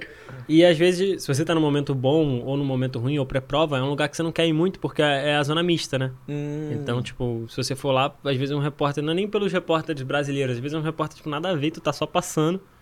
Aí o cara, pô, tem como você fazer eu sinal um joinha aqui? Aí tu, pô, não, cara, o cara só ia ali, entendeu? E você tá é focado. Salve aqui né? do Brasil. É, é Aí tipo, o cara, mas é Brasil. justamente isso, porque aí muitos atletas não vão, sendo bem franco mesmo, às vezes não vão pra não ter essa, essa, essa parada. Mas eu fui várias vezes e atendi todo mundo. E eu acredito que tenha momento. Eu fui antes da prova, uns três dias antes da prova, e fui após a prova. Eu dei entrevista, fiz tudo aqui, todo tem seu momento. E como é que é dentro da Vila Olímpica, assim, você encontra os caras dos outros esportes? Teve algum cara que, sei lá, no Rio teve o Bolt, por exemplo, É. mas... Teve algum cara que passou do salão e falou assim, caraca, meu irmão, eu vejo esse cara pela televisão, ou teve um cara que você queria encontrar e encontrou. Cara, assim, os que são estrelas, eles não ficam normalmente. Eles ficam em outros lugares. Aham. Mas eles vão sempre uma- um dia na vila. Aí você vê aquele furdunço e tal, assim. Mas como eu falei lá nisso, eu sou muito simples, tá ligado? Eu, eu sou mais de ficar na minha. Agora em Tóquio que eu tive mais isso. Em Tóquio eu encontrei o Ítalo, pô, que eu admiro do surf. É... Pô, eu eu acho que eu jantei com o Pedro do skate, que é um, que é um moleque maneiro. Ele é vascaíno também, né? É, Pedro Vascaíno também. Ele tem um radar do Vasco dele é impressionante. Cara, eu nunca vi um Jogos radar tão apurado Jogos do Vasco Olímpicos, do que a-. A gente faz assim, é brasileiro, a gente torce. É vascaíno, a gente torce muito. é assim que funciona a minha torcida. Assim, pô, o cara é Vasco, eu assisto, entendeu? Pô, o cara é brasileiro, eu fico acompanhando. Se tem outra parada acontecendo, fico acompanhando. Por exemplo, o Marcos eu vi atirar na Olimpíada. Eu tava É, torcendo maneiro. lá pra flecha do adversário sair. Mas Só- é isso, na, na, em Tóquio eu tive mais isso. Na, na Rio, eu não sei, cara. Às vezes também pelo tempo que passou, né? Eu não lembro de muita coisa assim. Eu lembro, com certeza, eu encontrei. Os brasileiros eu encontrei quase todos.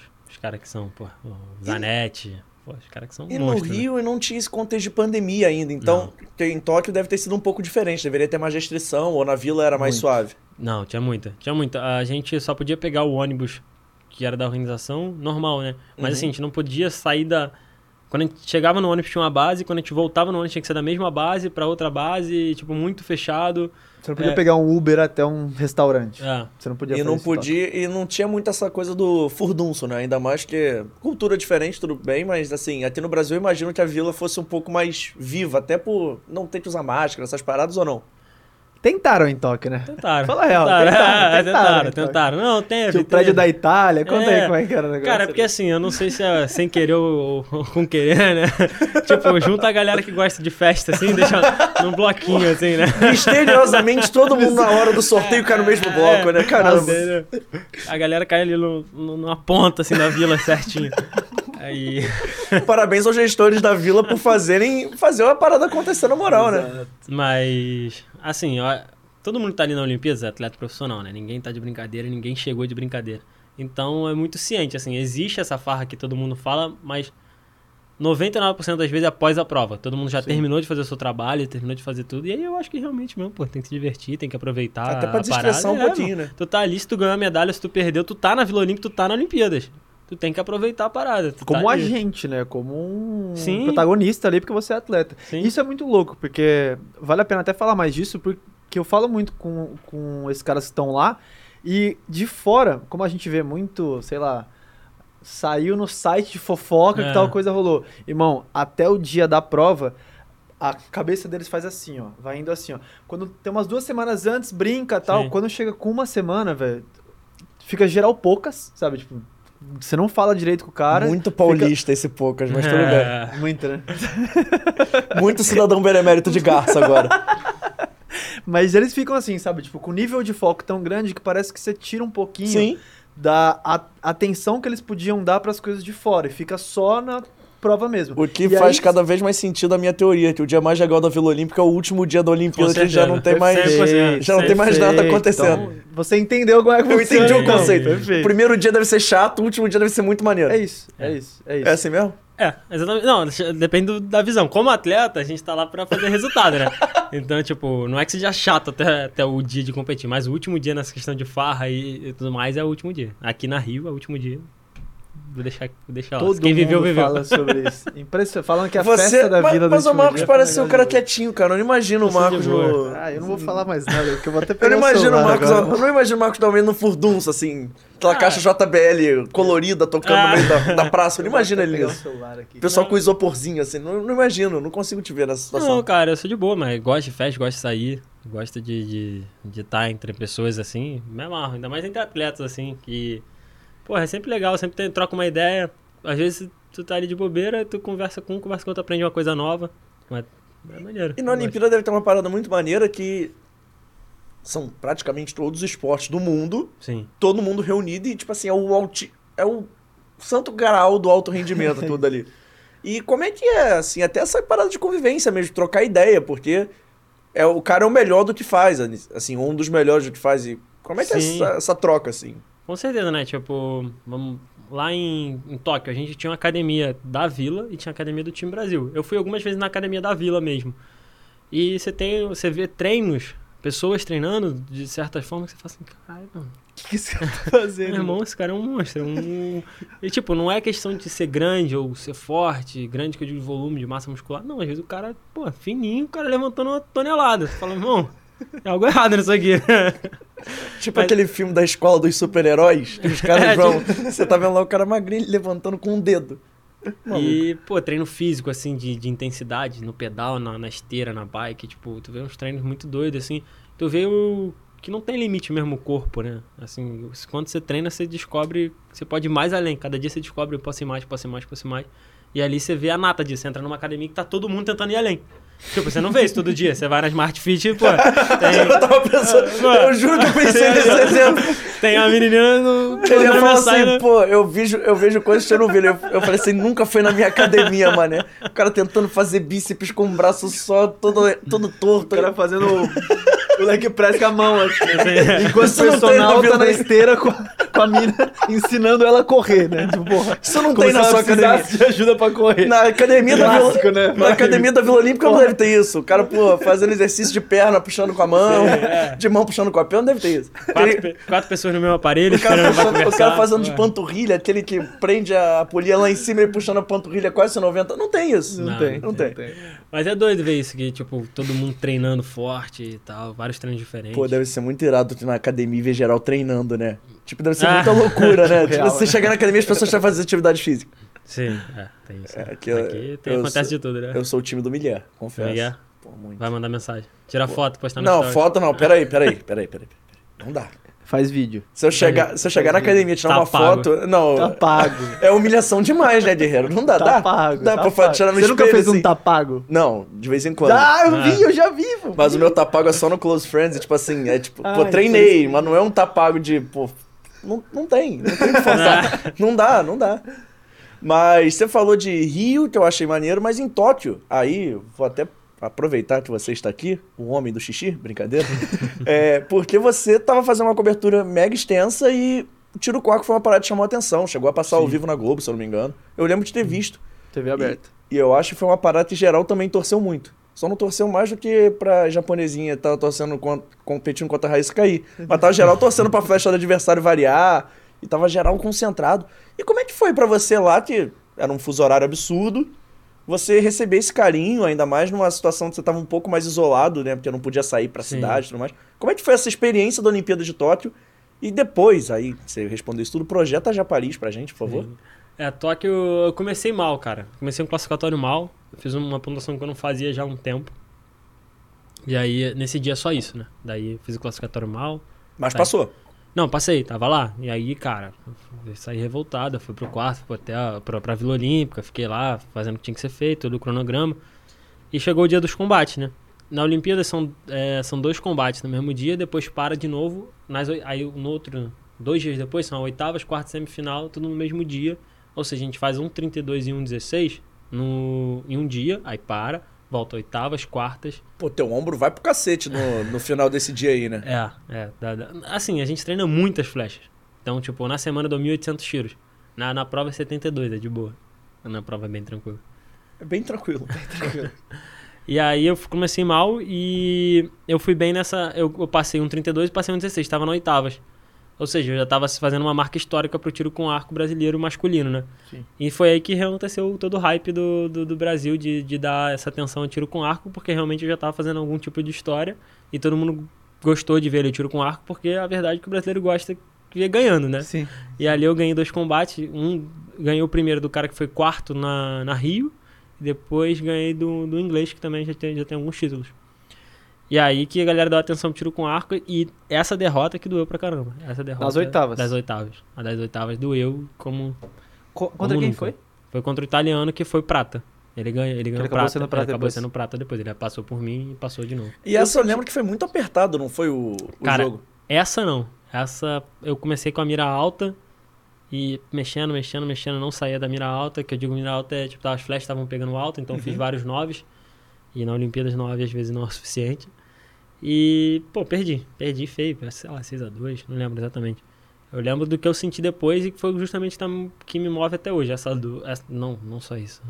Mas é uma das coisas que, que, que doeu mesmo, senti. Uhum. E falei, porra, não quero nunca mais sentir isso. Eu, não, eu, eu tô tanto na trave aqui que. Bom, agora eu vou.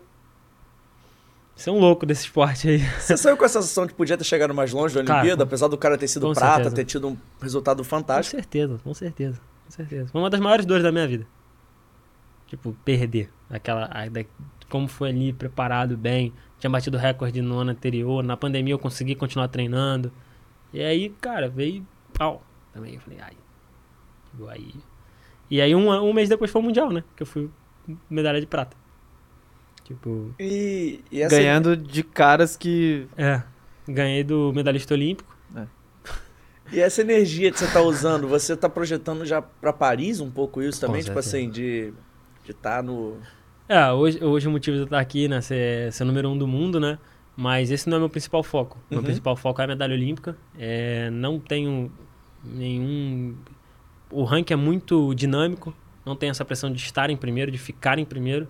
Eu tenho essa vontade da medalha olímpica. Então, se por algum acaso acontecer de cair um pouco, ou que seja, não vai me incomodar, porque realmente a minha meta é a medalha olímpica. E É. você acha que, assim, hoje pra mim, com todo respeito, você já é o maior atirador com arco do Brasil. Mas você acha que a medalha olímpica te coloca até num patamar de, pô, tô ali mesmo, cheguei. Até que eu acho que a medalha olímpica é o auge pra quem pratica o seu esporte. Com certeza. É o auge. Eu tenho todas as medalhas. Todos, todos os campeonatos que você falar, eu tenho. Medalha. Menos a olímpica. E você Tem persegue de essa. Mundial, tem de Copa do Mundo, tem de Olimpíada. Pan-Americano, Sul-Americano. Só que Juventude, tem Pan-Americano, tem Sul-Americano. Inclusive Caralho, tem um pan tudo. nesse meio do caminho, Tem não tem? o indoor agora. Indoor que você não tinha. E tem um pan. isso, E tem o pan nesse meio do caminho, não tem? Sim. Esse É, ano. É esse ano não, é ano que vem, né? Não, esse ano. Esse ano, Em esse outubro. ano. Você vai fazer o pan? Acredito que sim. Se O PAN, ele vale vaga pra. Individual Paris? vale.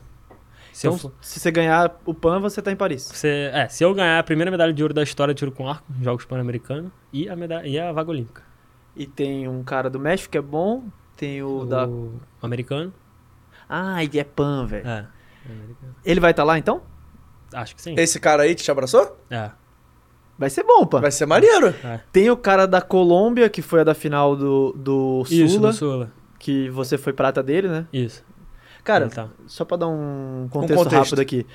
O tiro com arco é tão louco que o top 10, top 12, vai. Uhum. Qualquer um pode ou sair nas oitavas ou chegar até uma final ali, porque E realmente como é, é que muito... funciona esse, esse cruzamento? difícil. Porque, tipo assim, não tem risco de você, na primeira rodada, já pegar um cara no top 12. Você é o número 1, não tem risco de você pegar, sei lá, o segundo na primeira rodada. Tem, assim, é, cara, toda competição a gente faz um classificatório. Aham. 72 flechas. Então, se eu for muito mal, tem risco de eu pegar. Tá. Entendeu? Porque a cada competição tem um, um- um ranking. Não é, mas não é, tipo assim, não é aquele ranking olímpico que o primeiro pega o último, não, né? Não, Ah, não. tá. Se quem dera que fosse. Não é, tipo, o primeiro classificatório pega o último no classificatório até... é isso aí. É, então, Sim, é, então esse ranking Mas olímpico... isso é antes de Antes cada de evento. tudo, é. Ah, então, Então, tipo mas assim, sim, mas você fez você o começa o classificatório. evento, é, mas se você pegou. você Você foi o classificatório. primeiro classificatório, você vai pegar o cara mais fraco. É. Sim. E Só isso- que se o mais fraco for um cabra de equipamento, o cara é top mundial, tu vai contra ele. E outra, se pode o cara ser, tá tipo, num- que ele tá em um dia ruim. Eu ia falar, se o cara tá num embaixo, péssimo um dia, cara é. assim. Teve vez já que você Com fez certeza, isso, né? cara. É o que eu costumo dizer, assim, Campeonato Brasileiro, eu tenho sete, mas todas as vezes não é fácil. Porque todo mundo quer tirar o melhor da vida contra mim. Isso acontece, tá? É, é. Esse último foi um grande exemplo É, disso. todo mundo, tipo assim, o cara não, é- não, não atira tanto e con- contra mim o cara quer fazer Pô, um mas, mas é que faz sentido, cara. É, e, eu- e essa eu tenho que estar preparado pra isso, né? Porque eu sei que eu não, eu não posso entrar frio. Se eu entrar É, frio, É como se O fosse o Michael é um Jordan, tipo- pô. Todo mundo quer ganhar do Michael Jordan, todo mundo quer Exato. ganhar do Pelé. Ele é o tipo de cara que ficou maior do que o próprio esporte dele. Tem mais gente Sim. que sabe quem é o Marcos da Almeida do que, o que como que o tiro com arco Sim. é. Então, é, o fato dele tá. Mano, os caras vêm com a faca no, no dente. E pra ele. Você bota no isso é bom currículo, também, né? Porque daí você consegue, tipo, tá sempre. sim. É, motivado, né? É. Tô sempre motivado. E internacionalmente é isso também, pô. Tu- O cara que tá começando ali, ou é o terceiro da equipe, quer mostrar trabalho, quer. Nada melhor que você ser o terceiro da equipe de algum país, tu pega o primeiro do outro país e dá uma surra no cara. Pô, mostrou seu trabalho pro técnico, né? Não, e, e é uma parada maneira porque é exatamente isso. No esporte que é tão. Eu vou dizer que. Não é metade, mas tem um, lado mental muito forte. Com certeza. sim. Porque- Na prova, 90%. É 90%? É, É. tudo isso? Porque técnica eu acho que chega uma hora que meio que. Que iguala, né? É, porque. É, Todo mundo praticamente. sabe fazer o 10. É o que a gente fala. Tem uma hora que todo mundo sabe fazer o 10, mas sabe fazer na hora certa? É o mental que manda. Era essa a minha ideia. Eu tava até pensando um pouco nisso, que todo mundo vai saber, assim. Todo Uhum. mundo chega no campeonato de alto rendimento sabe atirar o básico. Sim, Alguns atiram melhor, outros pior. claro. Mas o que meio que difere é o lado mental, né? Que de vez em quando o cara pode. Não sei se já aconteceu contigo, mas você enfrentar um cara que até não era tão bom, mas ele tinha um mental tão forte que ele vai relaxado. E eu acho que nesse esporte o melhor é ir relaxado, né? Quanto menos tenso, mais suave. Acho que cada um tem o seu. Se eu for relaxado, eu perco. Sério? É, Eu não gosto de relaxado. Tem que ir. Eu gosto de raiva. Eu gosto de raiva. Eu gosto de sentir raiva. Tipo, Você vai na força É. do ódio. É literalmente você funciona É. na força do É. ódio pra. quando, tu- pô, quando eu tô com raiva, a raiva, ela, não é que ela esconde a pressão, é que ela controla a pressão, ela controla tudo que tá fora e eu consigo só tá ali, cara.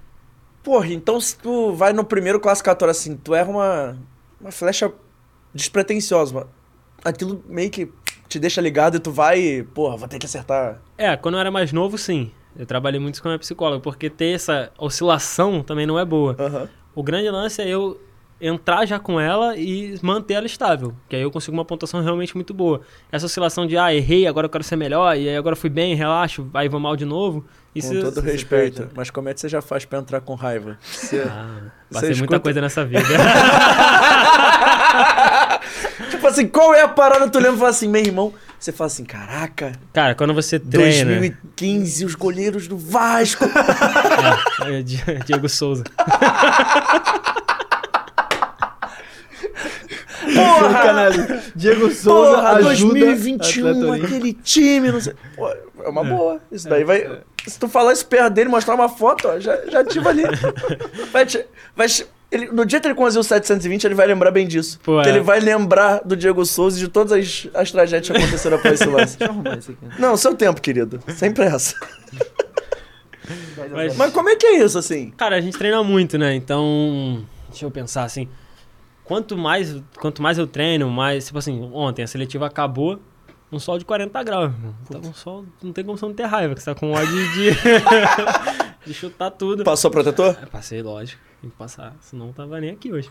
É, mas acho que são, são coisas que eu fui trabalhando com a psicóloga. É, é raiva é o que eu defini. Uhum. Talvez não seja a definição tipo de raiva pra você, né? Você tem que só estar inquieto. é, eu tenho a minha definição de raiva, que foi o que eu encontrei, de Tá. estar de, de tá ali por inteiro, pensando, só focado naquilo, eu quero aquilo, eu quero aquilo. E tipo, é, é a sensação que eu tenho. Essa é pra mim a definição de raiva, de esse copo tá aqui, eu vou pegar, entendeu? Tipo, não, não É gana, importa. né? É. e gana, é vontade muito. de. É. É. E essa parada que você falou da seletiva, você falou, ah, tô atirando com esse arco há cinco dias e tudo mais, essa seletiva é pra quê? Essa seletiva foi pra primeira e terceira Copa do Mundo. Porque são quatro, né? Aham. Aí. A primeira e a terceira classificam em uma, a segunda, a quarta e outra? Não, é que a segunda era a Ásia. Aí a gente Ah. não sabe se vai ainda, como vai ser, tá é pra definir. Porque a Ásia é muito longe, aí nem sempre vale a pena a gente ir. Uhum. Porque às vezes desgasta tanto e a gente não consegue fazer tanto resultado lá. Então às vezes a gente vai antes, se a gente for antes, sim, vale a pena. E a gente. Ano passado a gente foi. Eu fui, foi na Coreia, esse ano vai ser na China. E estamos decidindo se a gente vai. Então a gente fez a seletiva primeira e terceira, que a primeira é na Turquia e a terceira é em Medellín, na Colômbia. E aí, se você fizer um bom resultado nessas duas, você já consegue classificar pra aquele Super 8, Super 10, Super É, 12. se eu ganhar uma, eu já tô na final. Ah. Se eu ganhar uma, eu tô na final. Como você fez ano passado. É, eu ganhei Paris e fui pra final. E aí, quando você já tá na final, você ou não atira ou atira bem mais tranquilo, até meio É. que pra testar. Pra É. testar, que eu digo pra, pra ir pareando o nível, né? Sim, sim. Ninguém sai de casa pra perder, não, né? claro, Sim. mas assim, mas você não vai com aquela pressão de, pô, preciso ganhar pra estar na final. Exatamente. É, é. A primeira vez que eu fui, eu precisava estar numa final, lá Uhum. em 2014, eu precisava ganhar a quarta. Ganhar, ganhar não, precisava estar no, disputando a medalha na, na última etapa, que era na Polônia. Uhum. Nessa não, nessa eu já tinha ganhado em Paris, então eu fui pra última etapa de boa, perdi no primeiro combate. Mudou nada, eu fui pra final. Então vo- você vai muito até pra ver também, e aí eu acho que é um estudo de campo num esporte que você sempre compete contra outra pessoa. Porque vamos lá, não é basquete, você compete contra um time. Sim. É sempre um cara contra outro cara. É, exato. Então você pode pegar e você vai até. Claro, você conhece todos os seus adversários, mas você vai conhecendo em prova como é que aquele cara Claro. funciona, né? Não sei se você repara nisso, se você não puder contar, tudo bem. Não. Mas você repara como é que o cara, tipo assim, esse cara é mais inquieto, esse cara é mais quietinho, esse cara, porra, ele fica puto quando erra. Você repara nessas Tem, paradas? Tem, tem de tipo, tudo. até pra ter um. Até porque os caras já reparam isso também, um jogo meio que mental nisso. É, exatamente. Tem, como o tiro com arco é muito mental, usam várias filosofias, né? Tem gente que medita, eu já usei meditação, tem gente que o cara que escuta música fica ali até o último segundo escutando música e vai pra tirar. Tem gente que é o cara que é brincalhão, tá brincando com tudo, tem o cara que é fechado, enfim, tem, tem vários jeitos, né? Porque é muito mental. Eu vou falar de mim, porque pra não falar de ninguém, eu sou um cara calado. Eu não, eu não falo durante a prova, enquanto eu tô buscando as flechas, indo e voltando. Tem gente que gosta de conversar, trocar uma ideia, eu corto logo. Eu, não- eu gosto de estar ali na minha bolha porque eu, eu tenho. Tipo, eu tenho. Não seria hiperfoco, mas eu. Meu, meu foco gasta, então eu preciso usar ele no momento certo. Então se eu tô conversando, eu não consigo. Você Us... precisa, você precisa só se concentrar. É, mas eu, não, eu preciso me concentrar, mas não preciso estar focado. Sim. Porque eu preciso estar concentrado pra usar o foco na hora certa. Você Entendeu? precisa estar concentrado pra estar ali já pensando até no que você vai fazer, tudo mais eu. É, exatamente. Tipo, quando eu tô indo buscar as flechas, eu vou buscar as flechas, tipo, abrindo o foco. Tipo, ah, beleza, o céu tá azul, não sei o quê. Enfim, tá tudo normal aqui. Eu ando, tá todo mundo lá fora fazendo outras coisas, comprando café.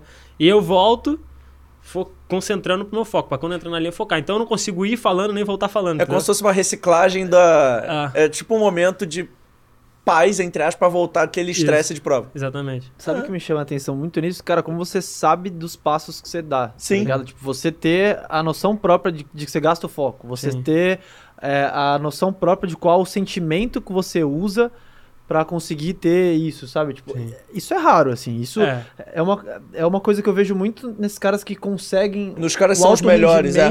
Tipo, o feedback próprio deles é preciso demais. Coisa que eu, você, a gente não consegue. Sim. A, a gente fica puto, fica triste, fica não sei o que, mas você não entende o que, que isso O quer cara, dizer, o entendeu? cara já tem O cara- o. E lógico, com o puto acompanhamento que ele faz também. É, aproveita desde pra sempre. mandar um abraço pra É, psicóloga, a pra Aline, todo mundo. A Aline Wolf, ela tá lá no COB. É, enfim, tanta gente que me apoia pro vai. Vou ter que falar de todo mundo. né? Ah, a pô. Gisele, que é minha nutricionista. Temos o tempo aqui todo pra você, pode mandar à a vontade. preparadora física Iane, meu técnico Alberto. Tem, tem muita gente aí, a confederação que me apoia em tudo. E falando nisso também, tipo, eu sei até o momento que eu tô hiper, que eu tô demais na prova. Eu saio. Eu saio da prova. Tipo, às vezes, tipo, Você quando eu ganho sair? um combate. Não, tipo, eu ganho um combate, normalmente você tem uns 10, 15 minutos até começar o outro, organizar o campo, a prova, não sei o quê. Eu, eu, às vezes, quando eu sinto que eu tô muito dentro da parada, eu saio. Tipo, eu vou no banheiro o mais longe que tiver. E às vezes nem é pra ir no banheiro, só tipo pra. Só pra dar uma caminhada pra ver qual é. só pra Isso é sair bizarro. da prova, entendeu? E a gente falou de, do Rio. É só porque eu tenho, uma, eu tenho uma Diga. pergunta de fofoca também. Você tava falando disso- da galera conversar, da galera ser pentelha. Não precisa citar nome. mas Já teve um cara que você falou assim: caraca, que maluco chato. Eu vou Ah, enfrentar esse cara. Com certeza. Puta, que maluco pentelho. Já teve? Tá, tipo pô. assim, você vai enfrentar, você fala assim: porra, ele não, não é nem porque ele atira bem, é só que ele é chato. Pô, tem um monte de gente chata, né, cara? Ele é muito bom de falar mal dos outros, né? Pô, Sabe? é. Com humor ácido. Ele É. Pode, fã, vir- ele pode fã. virar meu amigo. Mas tem, cara. Tem gente que quer conversar o tempo inteiro, que não se resolve dentro, assim, na cabeça. Tem um problema interno, né? Aí quer jogar no outro. Mas enfim. Aí como é que tu fica. aí Como é que tu faz pra cortar, pra ser educado? Tu fala, tu faz um joinha, tu só segue andando. Cara, competindo você precisa ser educado, né? Simples frase. assim. Grandes frases. né? Grandes Grandes, frases. frases, Grandes frases. fora do jogo. Pô, você tá competindo, cara. Você pensa, é um investimento sério, Não, investimento faz de sentido, muito pô. dinheiro, de muita coisa de tempo. Pô, tu te... Faz sentido, ali é onde o filho chora, a mãe não vê. É, Cara, tem que tu ficar pensando em como você vai se É, comportar. como eu irmão. vou ser educado com o cara pra ele não falar comigo? Tipo, pô, bar- parte do princípio que se eu não falei com ele, ou ele falou uma coisa e eu respondi, tipo, ok. né? Acho que basta. Ele já né? entende, né? É. Pô, mas. Mas é porque tem gente que realmente fica nervoso e precisa falar, né? Mas aí eu não sou o técnico dele.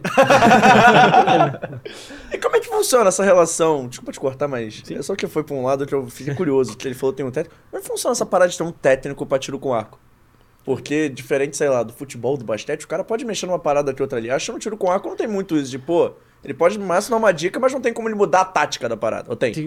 Tem-. Tipo, na equipe, são três arqueiros. Uhum, E cada um atira uma flecha por vez, e cada um atira duas vezes. uhum. Então, ele pode alterar a ordem. Então, tipo, se um cara tá tirando bem, e, tipo, ele pode jogar esse cara pra frente, ele, ele abre, que aí puxa a equipe, ou esse cara tá tirando bem, joga no final, porque ele acerta o final. Tem essa, essa ordem. É que eu tava pensando no contexto mais do individual, assim. Mas no individual, o que aconteceu, assim, que eu posso falar mais fácil? Lógico que ele pode me ajudar tecnicamente, ele pode me dar uma dica tecnicamente, mas em Paris, especificamente onde eu ganhei, eu atirei o classificatório com arco e os combates eu atirei com outro. Eu troquei de arco. Ah, ele falou, troca o arco? É, a gente foi pro campo de treino e eu, desde o início, desde o classificatório, eu classifiquei bem. Eu fui, acho que em oitavo, décimo, sei lá, décimo segundo. Enfim, foi bem, foi um classificatório ok, nada de pensar em trocar em arco, mas eu falei, cara, tem algo que não tá entrando 10 ainda, não tá entrando 10. O grupo tá fechado, mas o 10 não vem. E aí ele falou, ah, tira com outro arco aí, vamos ver. E aí eu tirei com outro arco. E aí, Assim? Aí, é, aí no treino um dia anterior. Aí eu tava treinando no campo de treino, treinando, porra, tá acertando mais 10. Tava indo mais longe um pouquinho o erro. Mas eu falei, tá fazendo mais 10, pô. Se eu entrar pro. Vambora. Aí tirei com outro arco. E você gosta desse ris- risco alto, né? Tipo, Gosto, ou, ou, ou erra feio, ou, mano. É, foi o ou que eu fiz sou em eu, tá Vegas. ligado? É. Foi o que eu fiz em Vegas. A adrenalina te. Essa parada, essa Com certeza. adrenalina assim. Ah, pra fazer mais ou menos, nem faço. Grandes, frases. Grandes frases, mas, mas isso é maneiro, pô. Isso é Isso é irado. Não, é igual em Vegas. é, eu perdi lá em Nimes, tipo assim, mas nem com chance de ganhar do cara. Falei, cara, o cara faz um monte de ideia, como é que eu não faço? Fui, peguei outro arco, peguei outra flecha, peguei outra. É, esse é em Vegas. Peguei tudo diferente, e aí o técnico falou: olha, você tá mudando muita coisa. Mudei o pin de mira, botei lente na mira. Brother, o mais legal de Las Vegas é que tudo é. É. Tipo, olha o tamanho do cheque, olha o É. tamanho. Tudo é. Porra. É, isso aqui é um pedacinho pequenininho da prova, né? Que é dentro de um cassino. É, conta aí como é que foi essa prova e que. Já tem dois cheques, né? Qual é? Tem três, pô. Tem um Tem atrás três? ali. Ah, é verdade. É que aquilo dali eu achei que fosse uma placa, mas é um Ah, cheque. aquele ali é o valor escondido. Aquele que vale. O que dá ponto mesmo. Aquele é o que vai me pa- pagar um jantar hoje, entendeu? É, é o último que vai me pagar o jantar agora. Cara, Vegas é uma prova. É uma das maiores provas. É, a- acho que é a maior prova do mundo de, de tiro com arco. E qual cassino foi? É, é South Point, é no- na parte sul, né? Aham. Lá. É um cassino que, pelo que o Uber me falou lá, que eu tava trocando uma ideia com ele, ele falou que é o cassino local, assim, que a galera local vai.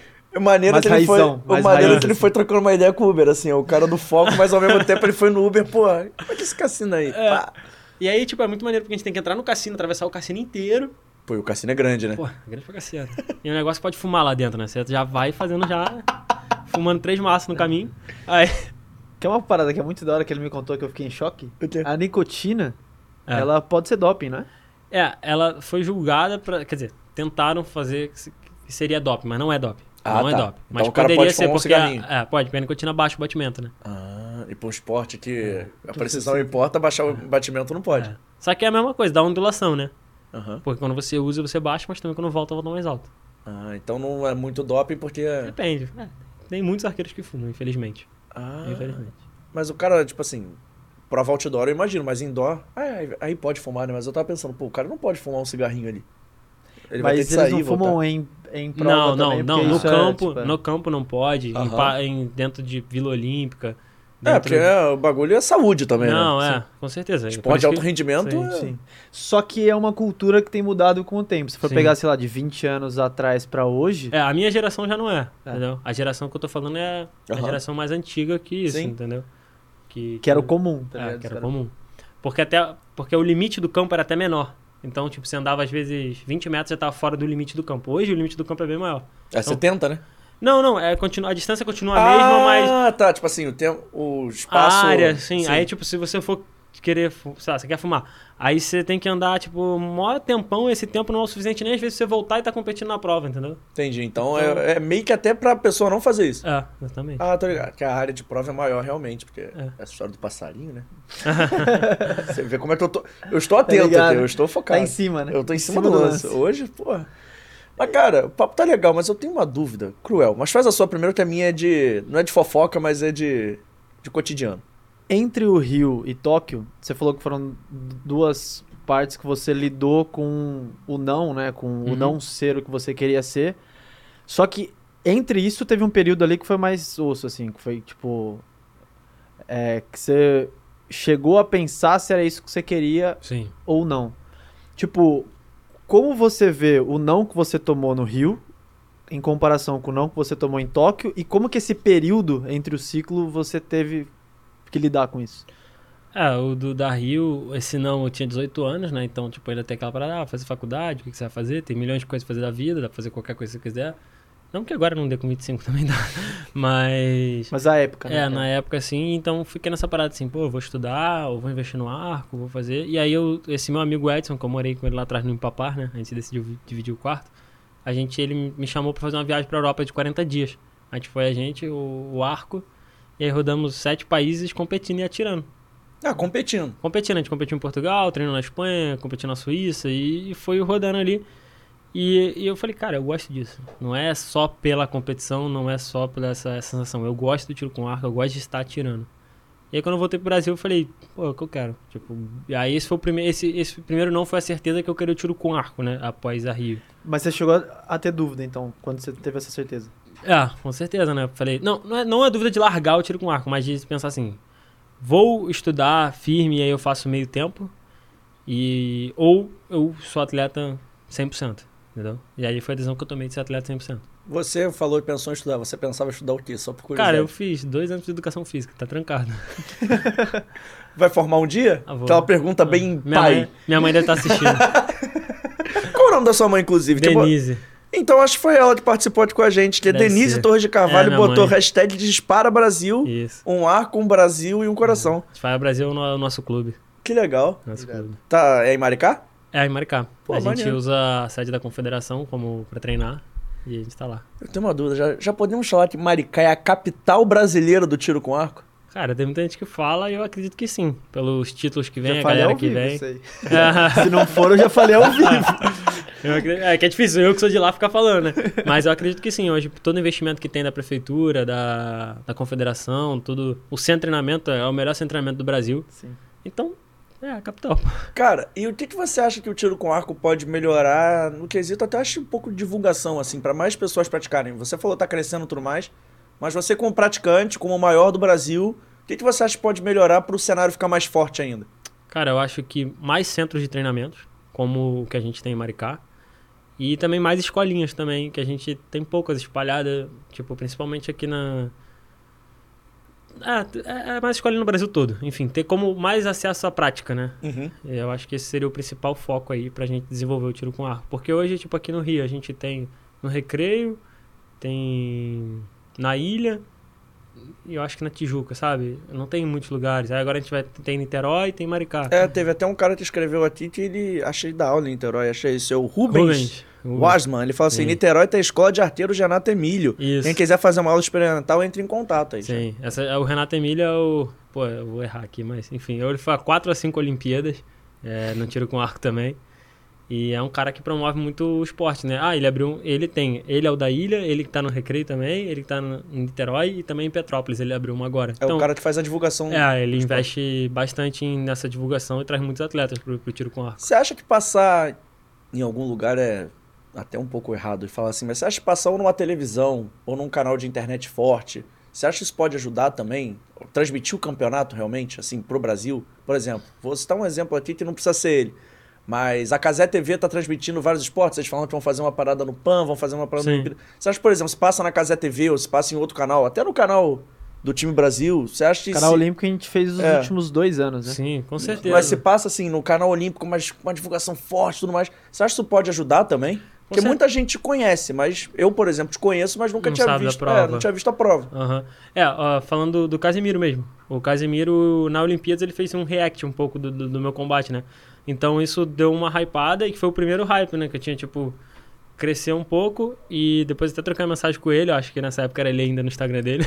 E aí, falei, pô, brigadão, valeu, Vascão. Aí ele respondeu, O que, que ele te respondeu? pô, tá aqui, dá, dá pra ver. Eu acho que ele respondeu não sei o que, Vasco. Certeza que tem um Vasco, né? A dúvida que a gente teve, né? O que, que ele E- respondeu, tá ligado? E com certeza, pô, esses, as grandes mídias, os grandes canais tá, tá divulgando vai ajudar demais, né? Teve uma Até diferença já de, de, tipo, de antes, quando não tinha nenhuma TV, e de depois que a gente chegou com o canal pra fazer? Com certeza, porque primeiro, a, muito, a pergunta que sempre fazem, aonde vai passar? Onde vai transmitir? Aí agora a gente tem no Campeonato Brasileiro, ah, vai passar no, no canal, Canal Olímpico já tem o link aqui, pá, toma o link. E a gente não tinha isso. É, tem mais gente como você também que fica falando sobre o esporte, tanto foi o teu Twitter que, que bombou. Estourou, velho. Não Exatamente. entendi nada, mano. Não entendi nada. É, e... Cara, tá com 5,4 milhões de views. O Marcos da Almeida. Foi o Número tweet, um do foi o tweet que eu mais me orgulhei de responder. foi o que me deixou mais feliz, porque eu respondi esse tweet. Aí ele mandou uma mensagem. Pô, o Marcos tá no Rio. Podemos levar ele? Eu falei assim, claro. Agora, quando? Obrigado, obrigado, obrigado pela oportunidade. Não, porque eu já tinha falado com ele quando ele veio É? aqui, que tem uma galera do esporte olímpico que eu quero trazer aqui. Sim. Porque abre portas pra gente, abre portas pra vocês. Eu acho muito maneiro trocar essa ideia. Porque hoje eu vou sair daqui outra pessoa. Sim. Assim, com essa. Em relação ao louco, tiro né? com arco. Então eu não fazia ideia, eu assistia, mas assim, eu via, tinha que fazer ponto. É uma parada meio natural, mas eu não sabia como funcionava direito. Hoje eu já saí daqui. Não posso dar uma aula de tiro com arco, mas eu já sei explicar mais ou menos. Já fiquei interessado pra ver ainda mais essa parada. Eu adoro competições mata-mata. Eu sou Sim. a favor de Copas. Eu gosto de. Então, pô, eu já saí mais ligado. Quando você for competir agora, eu vou mandar mens- vou perturbar o João, pô, manda o link aí, não sei o quê. Passa. Exatamente, isso, isso é importante, viu? É a diferença. E ter pessoas assim de fora, porque assim, falando de mim, eu não sou o melhor cara na rede social, eu não eu deveria ser, divulgar muito mais, tenho que ser verdadeiro com você mesmo, né, sabe? Eu me divulgar mais e então ter pessoas como o João, como você, divulgando o meu esporte, eu só tenho a agradecer pra caramba, porque isso me ajuda muito. Eu Agora minha- cara.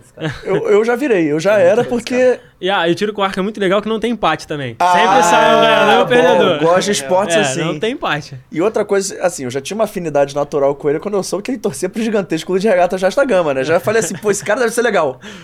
Até porque na época da Olimpíada, pô, com um monte de fotos só no Maracanã, em São Januário. eu já achei fui. isso muito maneiro, assim. Que, pô, o cara é gente com a gente, tá ligado? Ele vai lá, ele torce. Mas, você tava falando de rede social, mas eu fiquei com uma dúvida de cotidiano. Você jogava Assassin's Creed quando era criança? Pô, não, cara, eu não sou o cara do videogame. Pô, não acredito. Não eu tinha sou. certeza que ele ia falar assim, pô, comecei tiro com arco, sei o quê. Nunca joguei, eu não sou igual o João, nunca joguei com um arqueiro, com nada. Pô, balestra. sempre joguei, aí eu peguei pra brincar, né? Falei assim, vou brilhar, meu momento. E é irado, é irado. A sensação de você pegar, você empunhar um arco e uma flecha e acertar no alvo. Mas tu não é do videogame, não? No momento Cara- do entretenimento, o que que rola? Não é tiro com arco. não. Ele Cara- é louzeiro e tá com vergonha de falar Não, que ele joga não, LOL. nada. Ele Não, joga não, eu jogo LOL. LOL, jogo LOL sim, isso é verdade. Mas. Não, tô falando da infância, assim, tipo, quando eu não, não ficava em casa, não era criança de ficar em casa, eu sempre saía. Então por isso que minha mãe tinha que me botar no esporte, senão. Jogava bola. É, pô, dava aula. Tinha que... Jogava de quê nas peladinhas? Cara, de nada, cara. De, Porra, não é possível, de irmão. botar Todo o mundo tem uma chinelo, pô, posição. de- Todo mundo tem uma posição. Por pior que você seja Zagueiro, pô. Zagueiro, é o que obrigado. sobra. Obrigado. Não, que sobra é goleiro, normalmente. Não, mas aí, pô. Aí já era off. Eu Calma também, aí, né? também Aí, sou dessa. aí. É porque eu brinco que a gente vai gradualmente recuando, né? O cara que é bom, ele começa lá na frente e fica lá na frente. Mas os caras que são ruins que nem eu, eu comecei de centroavante. Aí um dia eu falo assim, vai pro lado. Aí um dia eu virei lateral. Aí pra lateral tem que correr, assim, no, fute, no campo de sete. Eu falei, pô, tem que correr, já, não, já é meio off. Joga aí no meio. Aí no meio que acertar passe, já não é muito a minha também. Pô, vai pra zaga de não é ser... muito a Não é muito a minha. passe, Vai na zaga de só que acertar o cara ou a bola. É, é 50% de chance, eu gostei, eu falei, é isso. Eu tô falando isso, mas eu jogo futebol toda sexta-feira, né? Eu, eu falo, mas eu jogo. Ah lá. Em Maricá? Em Maricá. É, então Aí é futebol com. Se fosse aqui no Rio, já podia... Porra. Pô, futebol de sexta é sagrado, né? Ah, é? Teu futebol é que horas? É de noite ou de manhã? De 7 a 8 e meia da noite. Porra, o Melhor o melhor futebol que eu joguei na minha vida era sexta-feira à Melhor noite. horário. Sexta-noite não tem erro, né, velho? É Já- porque tu joga, tu toma um banho, tu já sai, tu já vai Já tá vivo, tá vivo de novo. Porra, é isso. Bom demais. Cara, perguntas agora, eu vou fazer aquele ping-pong rápido que eu fiz contigo, vou fazer com ele também. Muito porque- massa. Qual o lugar mais legal tu já atirou? Cara, na, na Espanha tem um castelo. Na, em Barcelona tem um castelo chamado Montjuic. É bem famoso, as pessoas vão. Lá tem um campo de tiro com arco, com um paredão assim do castelo. É um. Bem legal. Tipo o jardim do castelo é um campo de tiro com arco. Porra, maneiro. Que é antigaço. Pô, é, sei lá de qual. De É, o castelo, 700. É um, é um. É bem famoso. Normalmente a pessoa que vai a Barcelona vai nesse lugar. Pô, irado. E ó, só mandando, só registrando aqui as mensagens, o Cauê Roth, esse moleque é brabo demais, hoje vai dar Vasco, bora pro É, esse jogo, é kkkk. Já Ele, é o, chamo- cu- ele é o culpado, já um te dos culpados. Já te perturbou, Matheus Almeida, três Olimpíadas, kkk, Rafael Xavier, Vasco da Gama, e ele tomou uma leve Vasco da chamada. Você tomou uma leve chamada. Que a dona Denise Torres de Carvalho falou assim: um dia termina, com certeza. Eu acho que é sobre a sua faculdade. Ah, tá. Eu É, acho que ela tá é, dando uma cobrada leve. Um dia eu termino. Quem sabe, né? Quem Esses dois. sabe? Pô, mas esses aí é dois uma parada aí. que eu, eu vou até puxar aqui antes de fazer a próxima pergunta. Tiro com arco é uma matéria que podia estar na faculdade de educação física, assim, na grade regular, né? Sim. Tem uma parada que, ainda mais com você graduando aí e tudo mais, tem uma parada que eu acho que é meio que eletiva, não é? Não tem uma matéria tiro com arco. Não, tem? eu acho que o que chegou mais próximo, mas eu nem sei informar direito, foi na Unicamp. Aham. Na Unicamp, acho que teve uma cadeira que era de tiro com arco, alguma coisa assim. Não sei falar sobre o assunto, prefiro nem falar. Então, Não. na Unicamp chegou mais perto. Não, mas tipo assim, pra ser uma grade regular em todas ah, as faculdades, certeza, né? Pô, parada... Seria irado. Seria Porque irado. é um esporte caro, tudo bem, mas assim, precisa de um campo, precisa de tela, tudo mais, é, custa, mas assim, não precisa de muito mais coisa também que isso, né? É difícil, mas ao mesmo tempo é fácil, entre aspas. Mais ou menos, é porque assim, a gente disputa no Brasil sempre com, com um esporte que é uma chuteira e uma bola, né? Que é muito barato. Não, sim. Mas pras faculdades, pras escolas, Sim, isso sim. custa, mas é uma parada que ao Dá, mesmo dá, tempo dá com fazer. certeza. Com certeza, exemplo disso, em Maricá, em 2013, teve tiro com arco na escola. Eu tinha cinco escolas que tinham tiro com arco na escola. Tinha, porque você não atira 70 metros desde o início da vida. Você atira 5 metros, vai, que demora. E como é que era o projeto? As pessoas estavam na escola, os, os que eram convocados lá, escolhidos, iam pro centro de treinamento e treinavam, entendeu? E isso tá na faculdade é maneiro que ajuda a difundir o esporte, né? Com certeza. Com certeza. Porque é um esporte que, pô, é maneiro, como você falou, é interativo, é Sim. fácil de entender, não tem empate, então é uma parada que chama a atenção da galera. Sim. E é sozinho, né? Você precisa trabalhar muito o seu interior, né? E é isso, não precisa de muito. Porque, por exemplo, futebol. Precisa de 22 caras pra jogar. Já é, um- é fácil, mas é difícil. É. Precisa de. E pra jogar em alto nível, precisa de muita gente boa. Sim. Tiro, Tiro com, dois, você tem um combate. É, né? e tipo assim, com um você já treina. Total. Então é uma você parada. treina sozinho, você não É, precisa de então- ninguém. Então é uma parada que, por isso eu tô falando, é fácil, mas ao mesmo tempo é difícil. É difícil, mas é sim, fácil. Sim, sim. Porque se tiver na faculdade, começar a divulgar pelo Brasil pode ser até um caminho. Com eu, certeza. eu fiz esse paralelo porque lá nos Estados Unidos eu fico pensando muito no cenário da NFL, né? Tem várias divisões, os caras, pô, tem bolsa, não sei o quê. Isso pode ser um caminho até pra galera do tiro com arco também, começar a ter uns jogos, não é estudantismo, mas assim, uma parada mais acadêmica dentro da faculdade de educação física. Pode descobrir uma galera que é boa nisso e pode dar aula, enfim. Eu viajei aqui, mas. O exemplo é os jogos escolares, né? É isso que eu ia falar, que estão passando até agora o tiro com arco para desde criança ele já ter acesso a isso e saber. Mas essa questão de massificar é, esse, esse tipo de coisa, acho que parte muito da cultura do país como que é. Sim. E lógico que a, a gente tem uma cultura que é mais vol- voltada para ver o tipo Futebol. é Vamos falar o português, claro, futebol. Sim. Mas- e- só que Mas tem espaço você- pra gente. En- É, tem espaço. Então, tem espaço e talvez se você pegar uns elementos da nossa cultura Sim. pra isso, porque eu lembro de você falar que tem muitos índios que, que tipo, atiram com arco e que tem gente que vem de, de, de, tipo, tribos ou de tem, é, tem na base uma cultura que tem a ver com tiro com arco, isso pode ser nosso. Sim. Você vê já que tem os asiáticos, que Sim, por mais tempo dominam, sim. São mais fortes. E na Europa, será que tem como a gente achar um link disso com o nosso país, assim, sabe? Tipo, pegar um pouco dessa origem nossa pro, pro tiro com arco? Você, você vê um caminho pra isso? Com certeza, né? A gente teve o exemplo lá em Manaus, já teve um projeto assim, que hoje até o Gustavo fez parte da seleção ano passado. Tem a Graziella também, que também está em alto nível. Eles foram, eles são indígenas, em, que moravam em comunidades, e teve um projeto, né? E eles se interessaram pelo tiro com arco na é prática na prática virada para o esporte. Então aí cresceram no esporte, viajaram um mundo aí com a gente, ganharam medalha, Graziella, Gustavo. Então tem essa essência que a gente pode pegar da nossa própria, da nossa raiz, né, da indígena, e, e também da de qualquer outra que a gente, se a gente botar tiro com arco saindo de qualquer lugar, qualquer esquina tiver um tiro com arco, vai ter mais Não, gente, mas né? é que a gente brinca muito na internet. Assim, o Brasil é bom em todos os esportes. Todos tem os gente esportes. pra tem- tudo. É, Tem gente todos os esportes É, tem um é bizarro, brasileiro que é, é bom bizarro. em. Tipo assim, pode ser um cara, mas ele é bom. Sim. E ele é muito. Tipo assim, Brasil nas Olimpíadas tem sempre um resultado expressivo e você vê que só falta um pouco de investimento. E, mas aí a gente tá falando essa cultura do futebol e tudo mais. Eu sinto que isso tá mudando um pouco. Da minha geração, aí eu falo da minha, porque assim, quando eu era criança, só tinha futebol. É. Hoje eu já vejo que, por exemplo. Você tem ainda- nicho, né, mano? Não, mas consumir. ainda tem esporte, é, ainda é esporte com bola, mas já tem escolinha de vôlei, escolinha de basquete. Isso na minha época, se tivesse uma, era muito. Hoje em dia, em qualquer lugar tem uma escolinha de vôlei, uma escolinha de basquete. O cara já pensa em outras paradas. Na minha época, eu que- se eu quisesse fazer esporte, minha mãe podia matricular na natação e no futsal, e no futebol de campo. Não tinha muita coisa. Hoje já tem tênis, assim, tem muito mais quadra de tênis. Eu tô vendo que isso tá crescendo e sendo massificado. Eu acho que até você é o grande pô, estandarte, com perdão da. Eu pensei uma expressão melhor, mas já que a gente tá em carnaval, você é o grande estandarte do tiro com arco, assim. Que as pessoas vão começar a ver e vão começar a fazer essa parada e falar assim, pô, aquele cara é bom, isso daí é maneiro. E, sei lá, daqui a 10, 15, 20 anos a gente pode ter uma geração de tiro com arco, porque, porra, tu foi. É, tu foi o precursor da parada. Sim, cara, eu ficaria muito feliz se isso acontecesse. E espero que, que aconteça. Porque a gente vê isso em vários esportes, né? O vôlei, o judô. Sim, É, judô. é. É, na minha época eu podia matricular no judô, mas Não, agora já tem também. jiu-jitsu, tem um monte de coisa. É. É. Então, assim, é- essa. Se Deus quiser, tudo der certo na minha carreira e tal. Antes, no início eu precisava falar, ah, você é um exemplo, você é um exemplo, porque eu escuto isso, sei lá, desde os 16 anos. Hoje, naquele momento eu não via, mas hoje eu, eu vejo que eu sou um exemplo.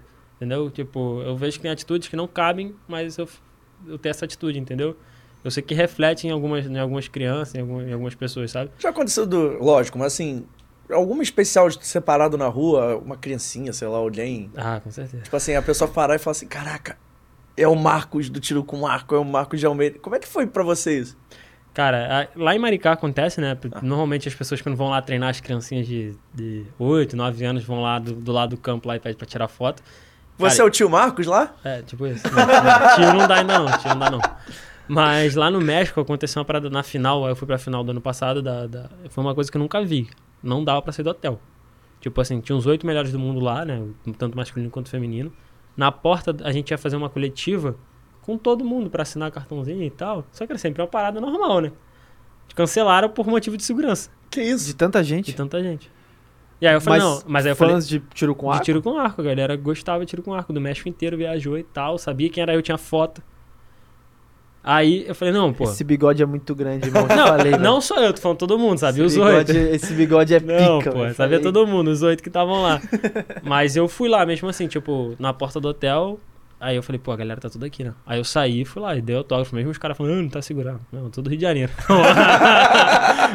Impressionante como o carioca sai do Rio e fala, mano, aqui é tudo fichinha, tá ligado? Saí do Rio de Janeiro. Ó, o Marcos Vinícius C. Fiores fala assim: na UFES do Espírito Santo já rolou disciplina de tiro com É, arco. é. Maneiro. Aí.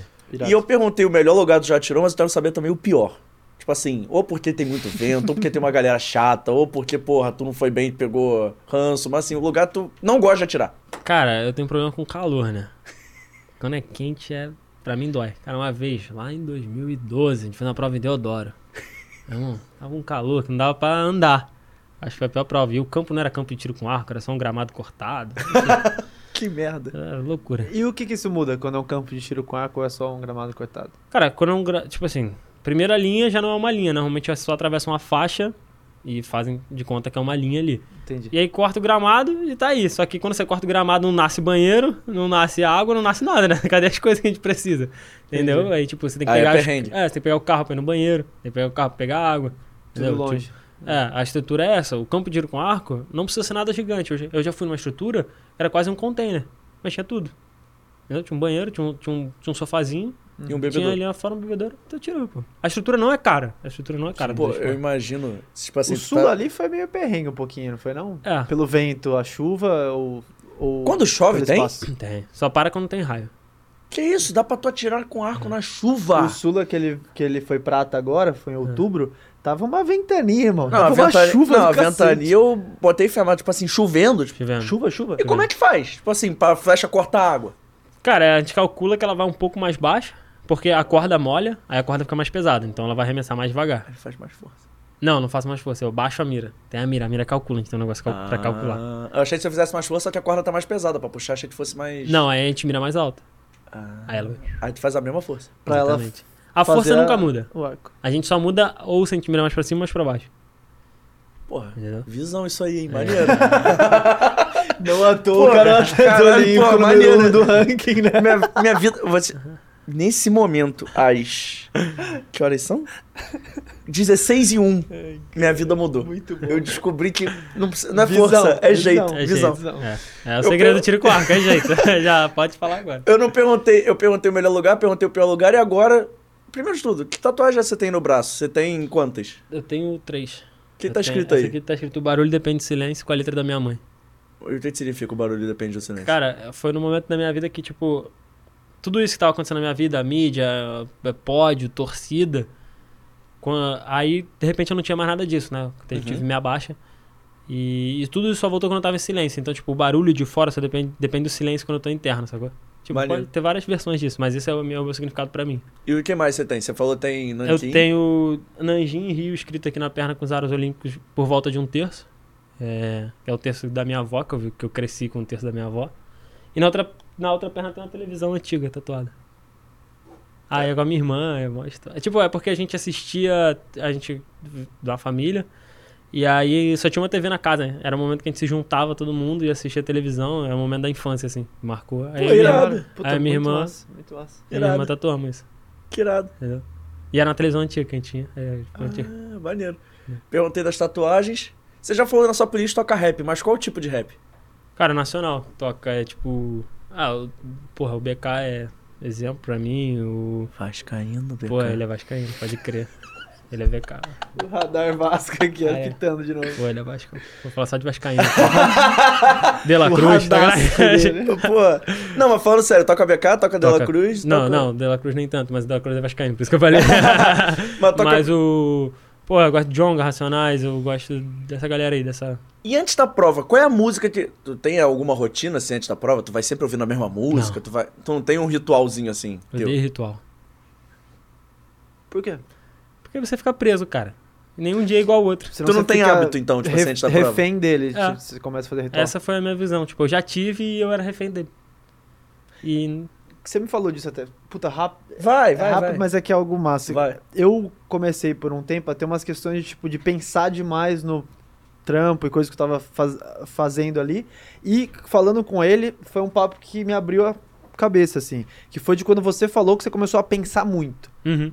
Aquilo de ter É, uma cara. ansiedade mesmo. Sim, você começa a ficar afobado, pensar demais, a cabeça tá lá na frente, você tá no presente. E, pô, não mas, adianta. mas o que que você... O que que era o pensar muito? Pô, pensar muito assim, a gente lida todo dia com, com várias pressões, né? Tipo, que. E a sua cabeça, a minha cabeça no caso, começava a raciocinar lá na frente um negócio que poderia acontecer, que não fazia sentido algum eu estar raciocinando aquilo naquele momento. E eu trabalhei muito isso de, de estar no futuro, de, de dessa parte, assim. Porque meditar, cara, meditar pra mim é fundamental. Só que eu não medito o ano inteiro. Tem época que eu sinto que eu preciso meditar mais. Mas e aí, e meditar, o que eu aprendi, na minha visão, não é só o ato de meditar. Às vezes você lê um livro ali focado naquilo, é um meditar pra mim. É o que eu preciso. Você já limpou. Já limpei minha mente, tá ligado? Ouvir uma música, ouvindo a música. Por que eu gosto do rap? Eu gosto de ouvir a música. Eu gosto de entender o que a mensagem está sendo passada. E é onde o rap é, pra mim, o estilo que mais passa isso, né? Pô, maneiro, eu não. Entendeu? É que eu sou, eu sou meio metódico, vou, vou parar de ser metódico. eu vou trabalhar sempre ouvindo, tipo assim, normalmente eu- é que eu tenho fases também, mas normalmente, sei lá, tem a mesma música, você vai ouvindo a mesma música. Sim. Aí normalmente tem a música da temporada, quando. Ah, quando- não, da temporada todo mundo tem, eu acho. né? Não, não, mas a minha temporada dura um ano, né? Ah, assim, do trabalho. Eu vou sempre ouvindo. Aham. Eu Não. sempre vou com a mesma playlist. Eu vou ouvindo isso, isso, isso. Porque quando ganha, é tipo assim, ah, porque foi isso, isso. Eu já. É, eu parei com isso, cara. Eu parei com isso, sério mesmo. Você tá ficando maluco. É, cara, porque, tipo assim, nenhum dia é igual ao outro. Nada é igual. Tipo, o que você fez ontem não significa que o que você vai fazer hoje vai dar certo e você vai ganhar por isso. Chegou uma época que eu tinha, tipo assim, a cueca, a calça, a meia da transmissão. Não, Nossa. cara. Juro, tipo assim, eu tinha que ir com a mesma roupa, porque a transmissão é boa, o time ganhou, aí tudo deu certo. Tá aí quando tomou duas porradas seguidas, eu falei, ah, chega. Confio em você, cara. Confio em você. Sério, é o que eu penso. Eu confio em mim, independente do que venha. cara. Tipo, pô, qualquer tênis, qualquer meia, qualquer cueca, eu vou e vou lá e vou fazer o meu melhor. Vai lá e ganha. Sim. Enfim, comida favorita? Pô, acho que estrogonofe. Estrogonofe é bom. De frango ou de carne? De frango. Boa. Errou. Porra. Todo respeito. estrogonofe de frango não dá. Porra. É de carne. Eu não gosto de estrogonofe. O então. estrogonofe é de carne. Agora Ah. você jogar pelo hoje, eu não sou muito fã de estrogonofe. Que isso. Nossa, aí errou Aí, mais ainda, porra. né? Não tem o que É, é falar, porque eu tenho um problema, é que eu tenho um problema com comida molhada. Estrogonofe. Eu não gosto de comida molhada. Pô, tu não come feijão? Não. Ah, então, pô, vou embora. Que bom que eu só contei isso no final, não no início. Tem 5 anos de idade, não come feijão, não come estrogonofe, não come... Pô, depois, no off, eu conto meus hábitos alimentares, vocês vão surtar. Ah, né? Vocês vão... Sorvete ele come. Sorvete, sorvete. É molhado? É, mas, mas é sólido, assim. Mas é o mais também, é o, o meu máximo. Entendi. Enfim, perguntei comida, perguntei música, filme favorito. Cara, é o que eu falei, eu não sou muito ligado a filme sério, assim. Pô, mas não tem um que quando tá passando tu para pra ver? Consigo falar assim. O Grande Atirador. Brincadeira. Não, não. Senhor dos Anéis pelo Legolas. Pô, nossa senhora. Senhor dos Anéis dá não. Eu ficaria até amanhã fazendo essa piada, tá ligado? Qualquer atirador, Ué. qualquer arqueiro que você achar. Cara, é, não... Filme assim não... Série, tem alguma que você assiste? Ah, que... que- Eu gosto de, de- de série curtinha, boba, tá ligado? Tipo... Dead Seventh Show, Delícia. How Much Your Mother... É... Só pra Você dar de risada, sitcom? dormir. É, é uma... Eu, sou- eu sou Pra muito dar chato, risada e cara. dormir. Eu sou muito chato. Você não gosta de Não gosta? Só tem uma que eu assisto que eu acho hilária, mas Qual? assim, Modern Family. Ah, mas é Muito filme bom. Eu ruim. choro de rir, mas o resto eu não consigo ver a graça. Porque eu acho que Modern Family é tão engraçado que o resto É parece muito bom. bobo.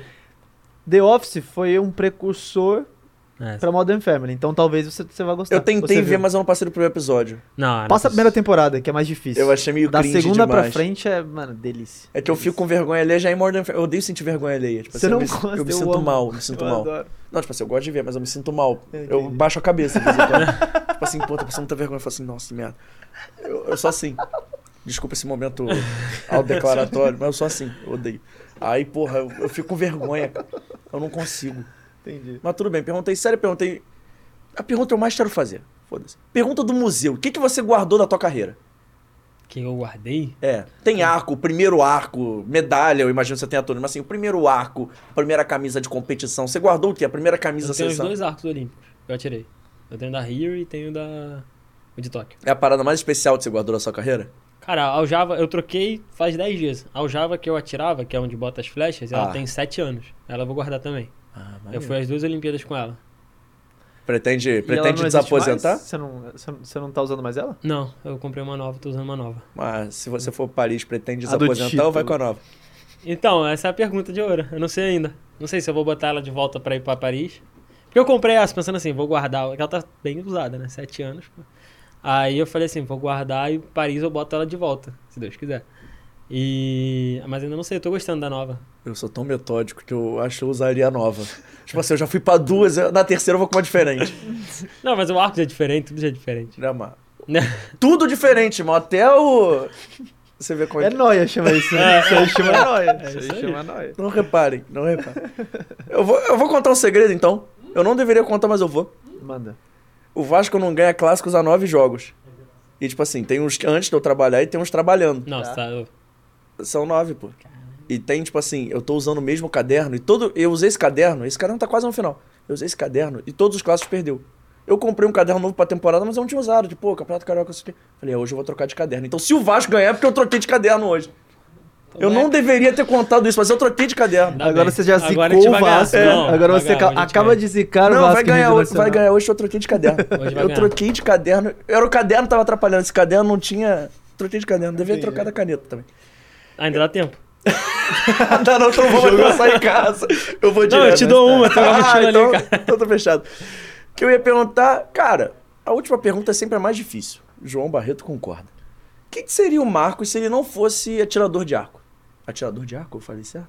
Arqueiro. Arteiro. Melhor, né? É... O que, que seria o Marcos se não fosse arteiro? Cara, eu comecei muito cedo, eu nem sei. Eu nem sei, a verdade é que eu respondo sinceramente. Como eu comecei tão cedo, Uhum. não deu espaço pra eu conhecer muitas outras coisas, sabe? Eu teria estudado, pensado em alguma outra profissão, mas sempre gostei de esporte, sempre gostei de estar fora de casa, então uma certeza que eu tenho é que eu não trabalharia em casa. Não trabalharia em algo fechado. Eu- ao ar livre. Isso eu tenho certeza na minha vida.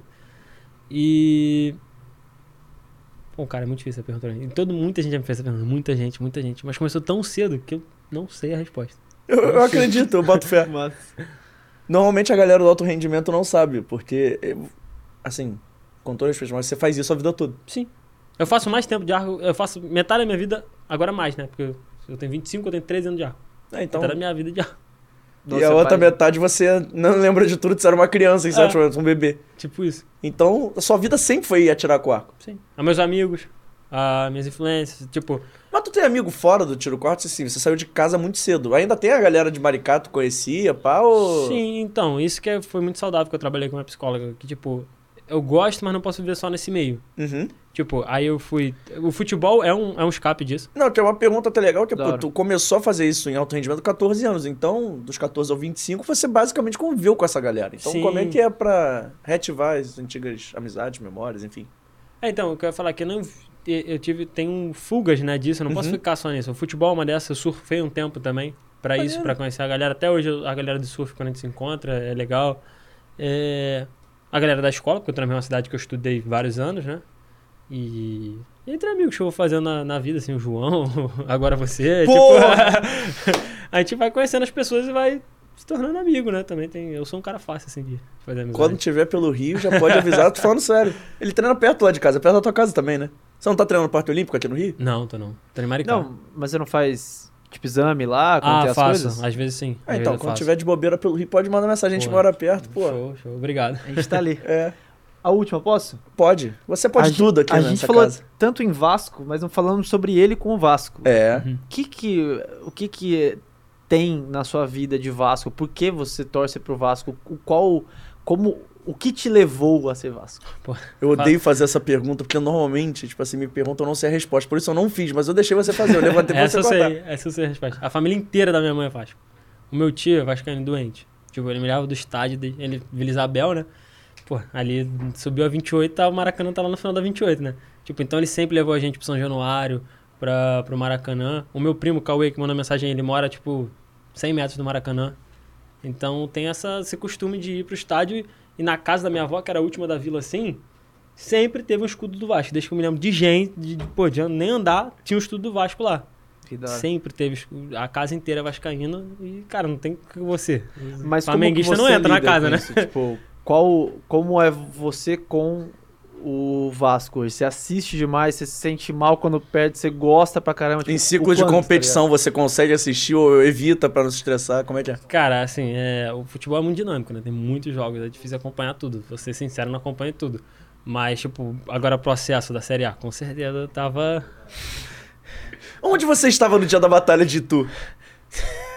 Tava em casa, no quinto andar, pensando pro lado de lá. Pô, foi difícil aquele dia. Mas. É, aquele jogo. Porra, mas. É isso, é, eu, eu acompanho o esporte, é, a Libertadores, a última Libertadores eu fui, a despedida de mundo, essa, essa época foi mais a que eu tinha, era bem pequeno, mas foi a época que eu mais fui a estádio. E aí depois parou, e o último jogo que eu fui, graças a Deus, foi o 4x4 com o Flamengo.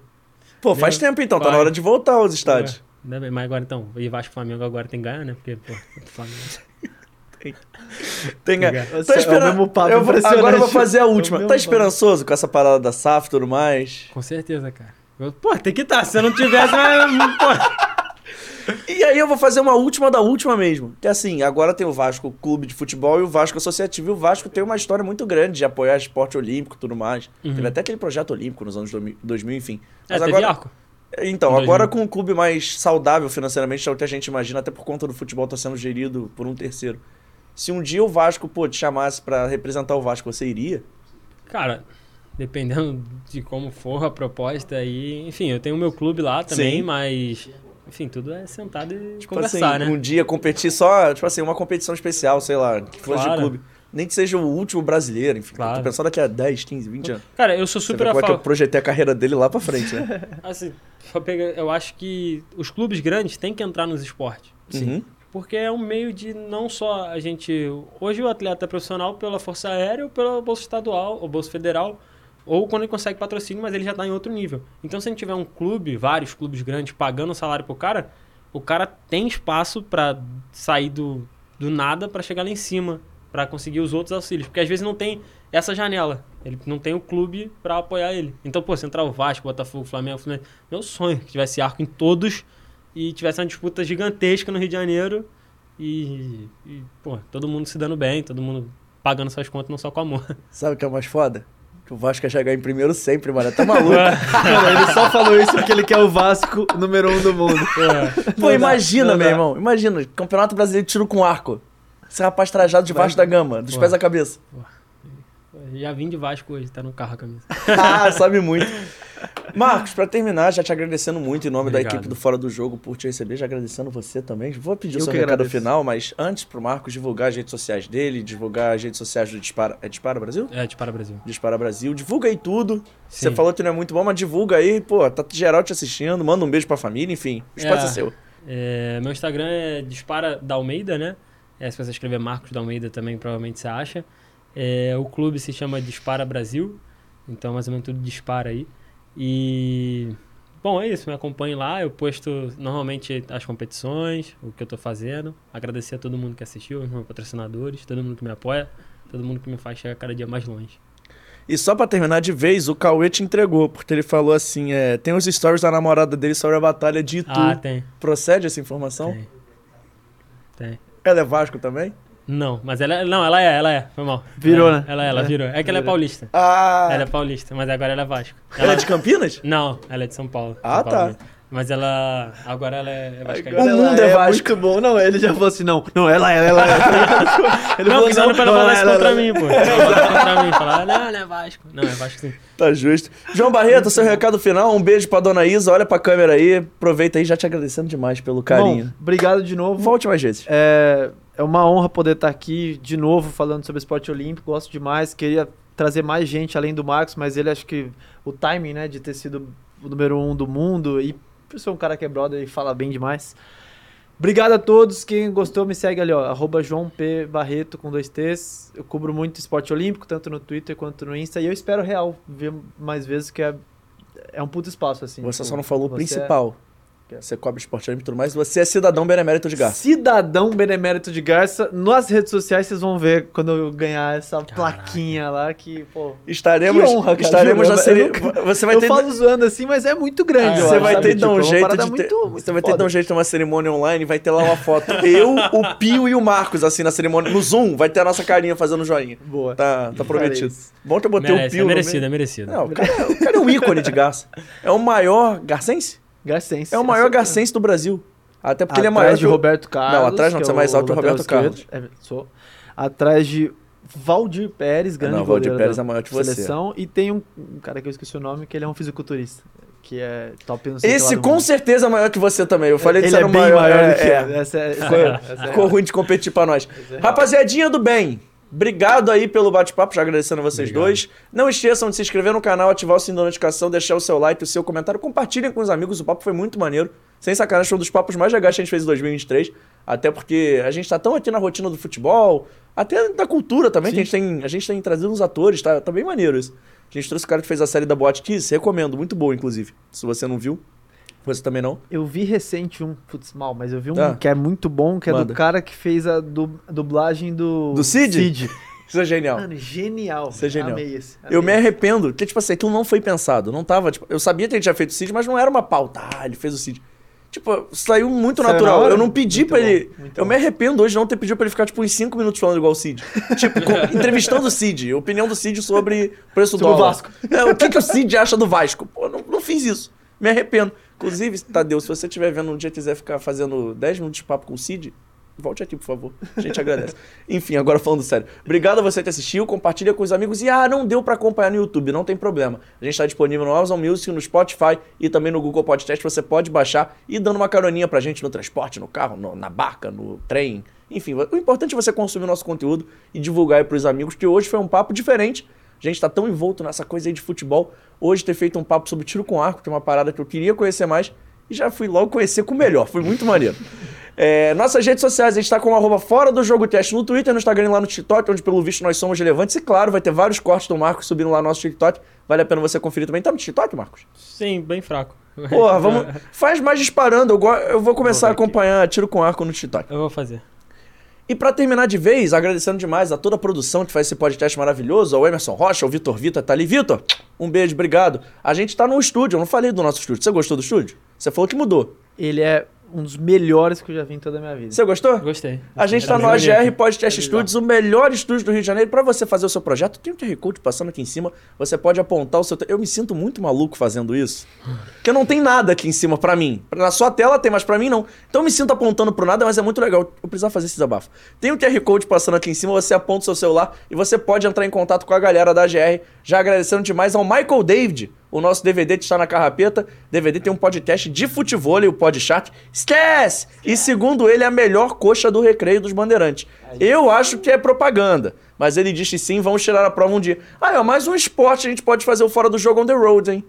Esse é mais perto de casa, um dia de treino com DVD. Vamos fazer um collab, DVD. Vambora. O Vitor filma. Vamos fazer um collab? Vamos, vamos. Tipo assim, eu vou. Ó, já, já marquei aqui. Eu vou lá treinar, tô falando sério. Com certeza, Eu vou pegar um dia em Maricá pra ir treinar quando tiver, pô, mais tranquilo, fora de ciclo de competição, enfim, se você tiver Sim. com tempo. A gente vai lá em Maricá e o João Barreto. Eu topo. A gente vai. Tô falando sério. Eu vou. Eu botei isso na minha cabeça. A outra eu fui, mas eu achei que foi por pouco tempo. Eu não rápido, posso. né? Rápido. É, então, eu queria ficar, tipo, real. Eu não posso, eu, curti não esporte, posso é. viver sem atirar com arco pelo menos uma vez na minha vida, então é uma parada que eu vou fazer. Coisa que você precisa fazer, né? Plantar uma árvore, Atirar escrever um livro E atirar com arco com uma e atirar com arco. Aí. Não, fechado. Vou, tô falando sério. Se Eu você tava convidar. na essência, lá atrás, no Homem da Caverna. Você precisa disso. Eu morreria muito sério. Eu seria o primeiro. Tipo, você sabe aquele bobão no filme? O primeiro a morrer sou eu. Tem menor, menor Que não condição. enxerga direito, não tem é, coordenação, menor tá condição. não tem Você é menor- isca, pô, perfeito. eu, se- eu seria muito a isca. tipo assim, o javali tá vindo. Eu seria um mané parado ali. Tudo bem. Mas, assim, falando sério, a gente vai lá. Mas eu vou aí em DVD. Vamos no. Vamos aí no Podchat, hein? Vambora. Vamos fazer esse collab mesmo? Vamos, vamos. Tá fechado. Então, o primeiro fora do jogo on the road vai ser que é mais perto, mas a gente vai fazer um com o Marcos também. Vitor, já bota aí na agenda, do teu jeito. É, mas tem um abraço pro João, pro Thiago, pro Igor, pro Marcos, pro Farazinho, pro Gabriel. Esqueci de alguém? Não, calma aí, um abraço especial pra ele, pro Beto, que faz a o AGR Podcast Studios acontecer.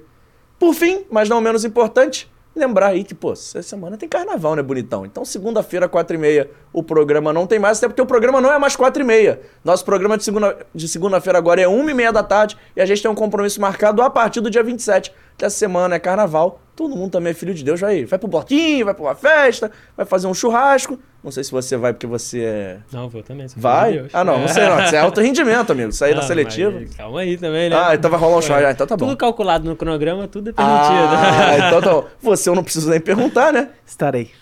Qual bloquinho? Então, eu vou no Amigos da Onça sábado, que é no aterro do Flamengo ali. E domingo, o Boitolo, que é o que eu fui ano retrasado passado. Bom demais. Você já achou o boitolo? Já. E aí você passa pelo túnel, muito louco. É que eu nunca tive assim, muito, né?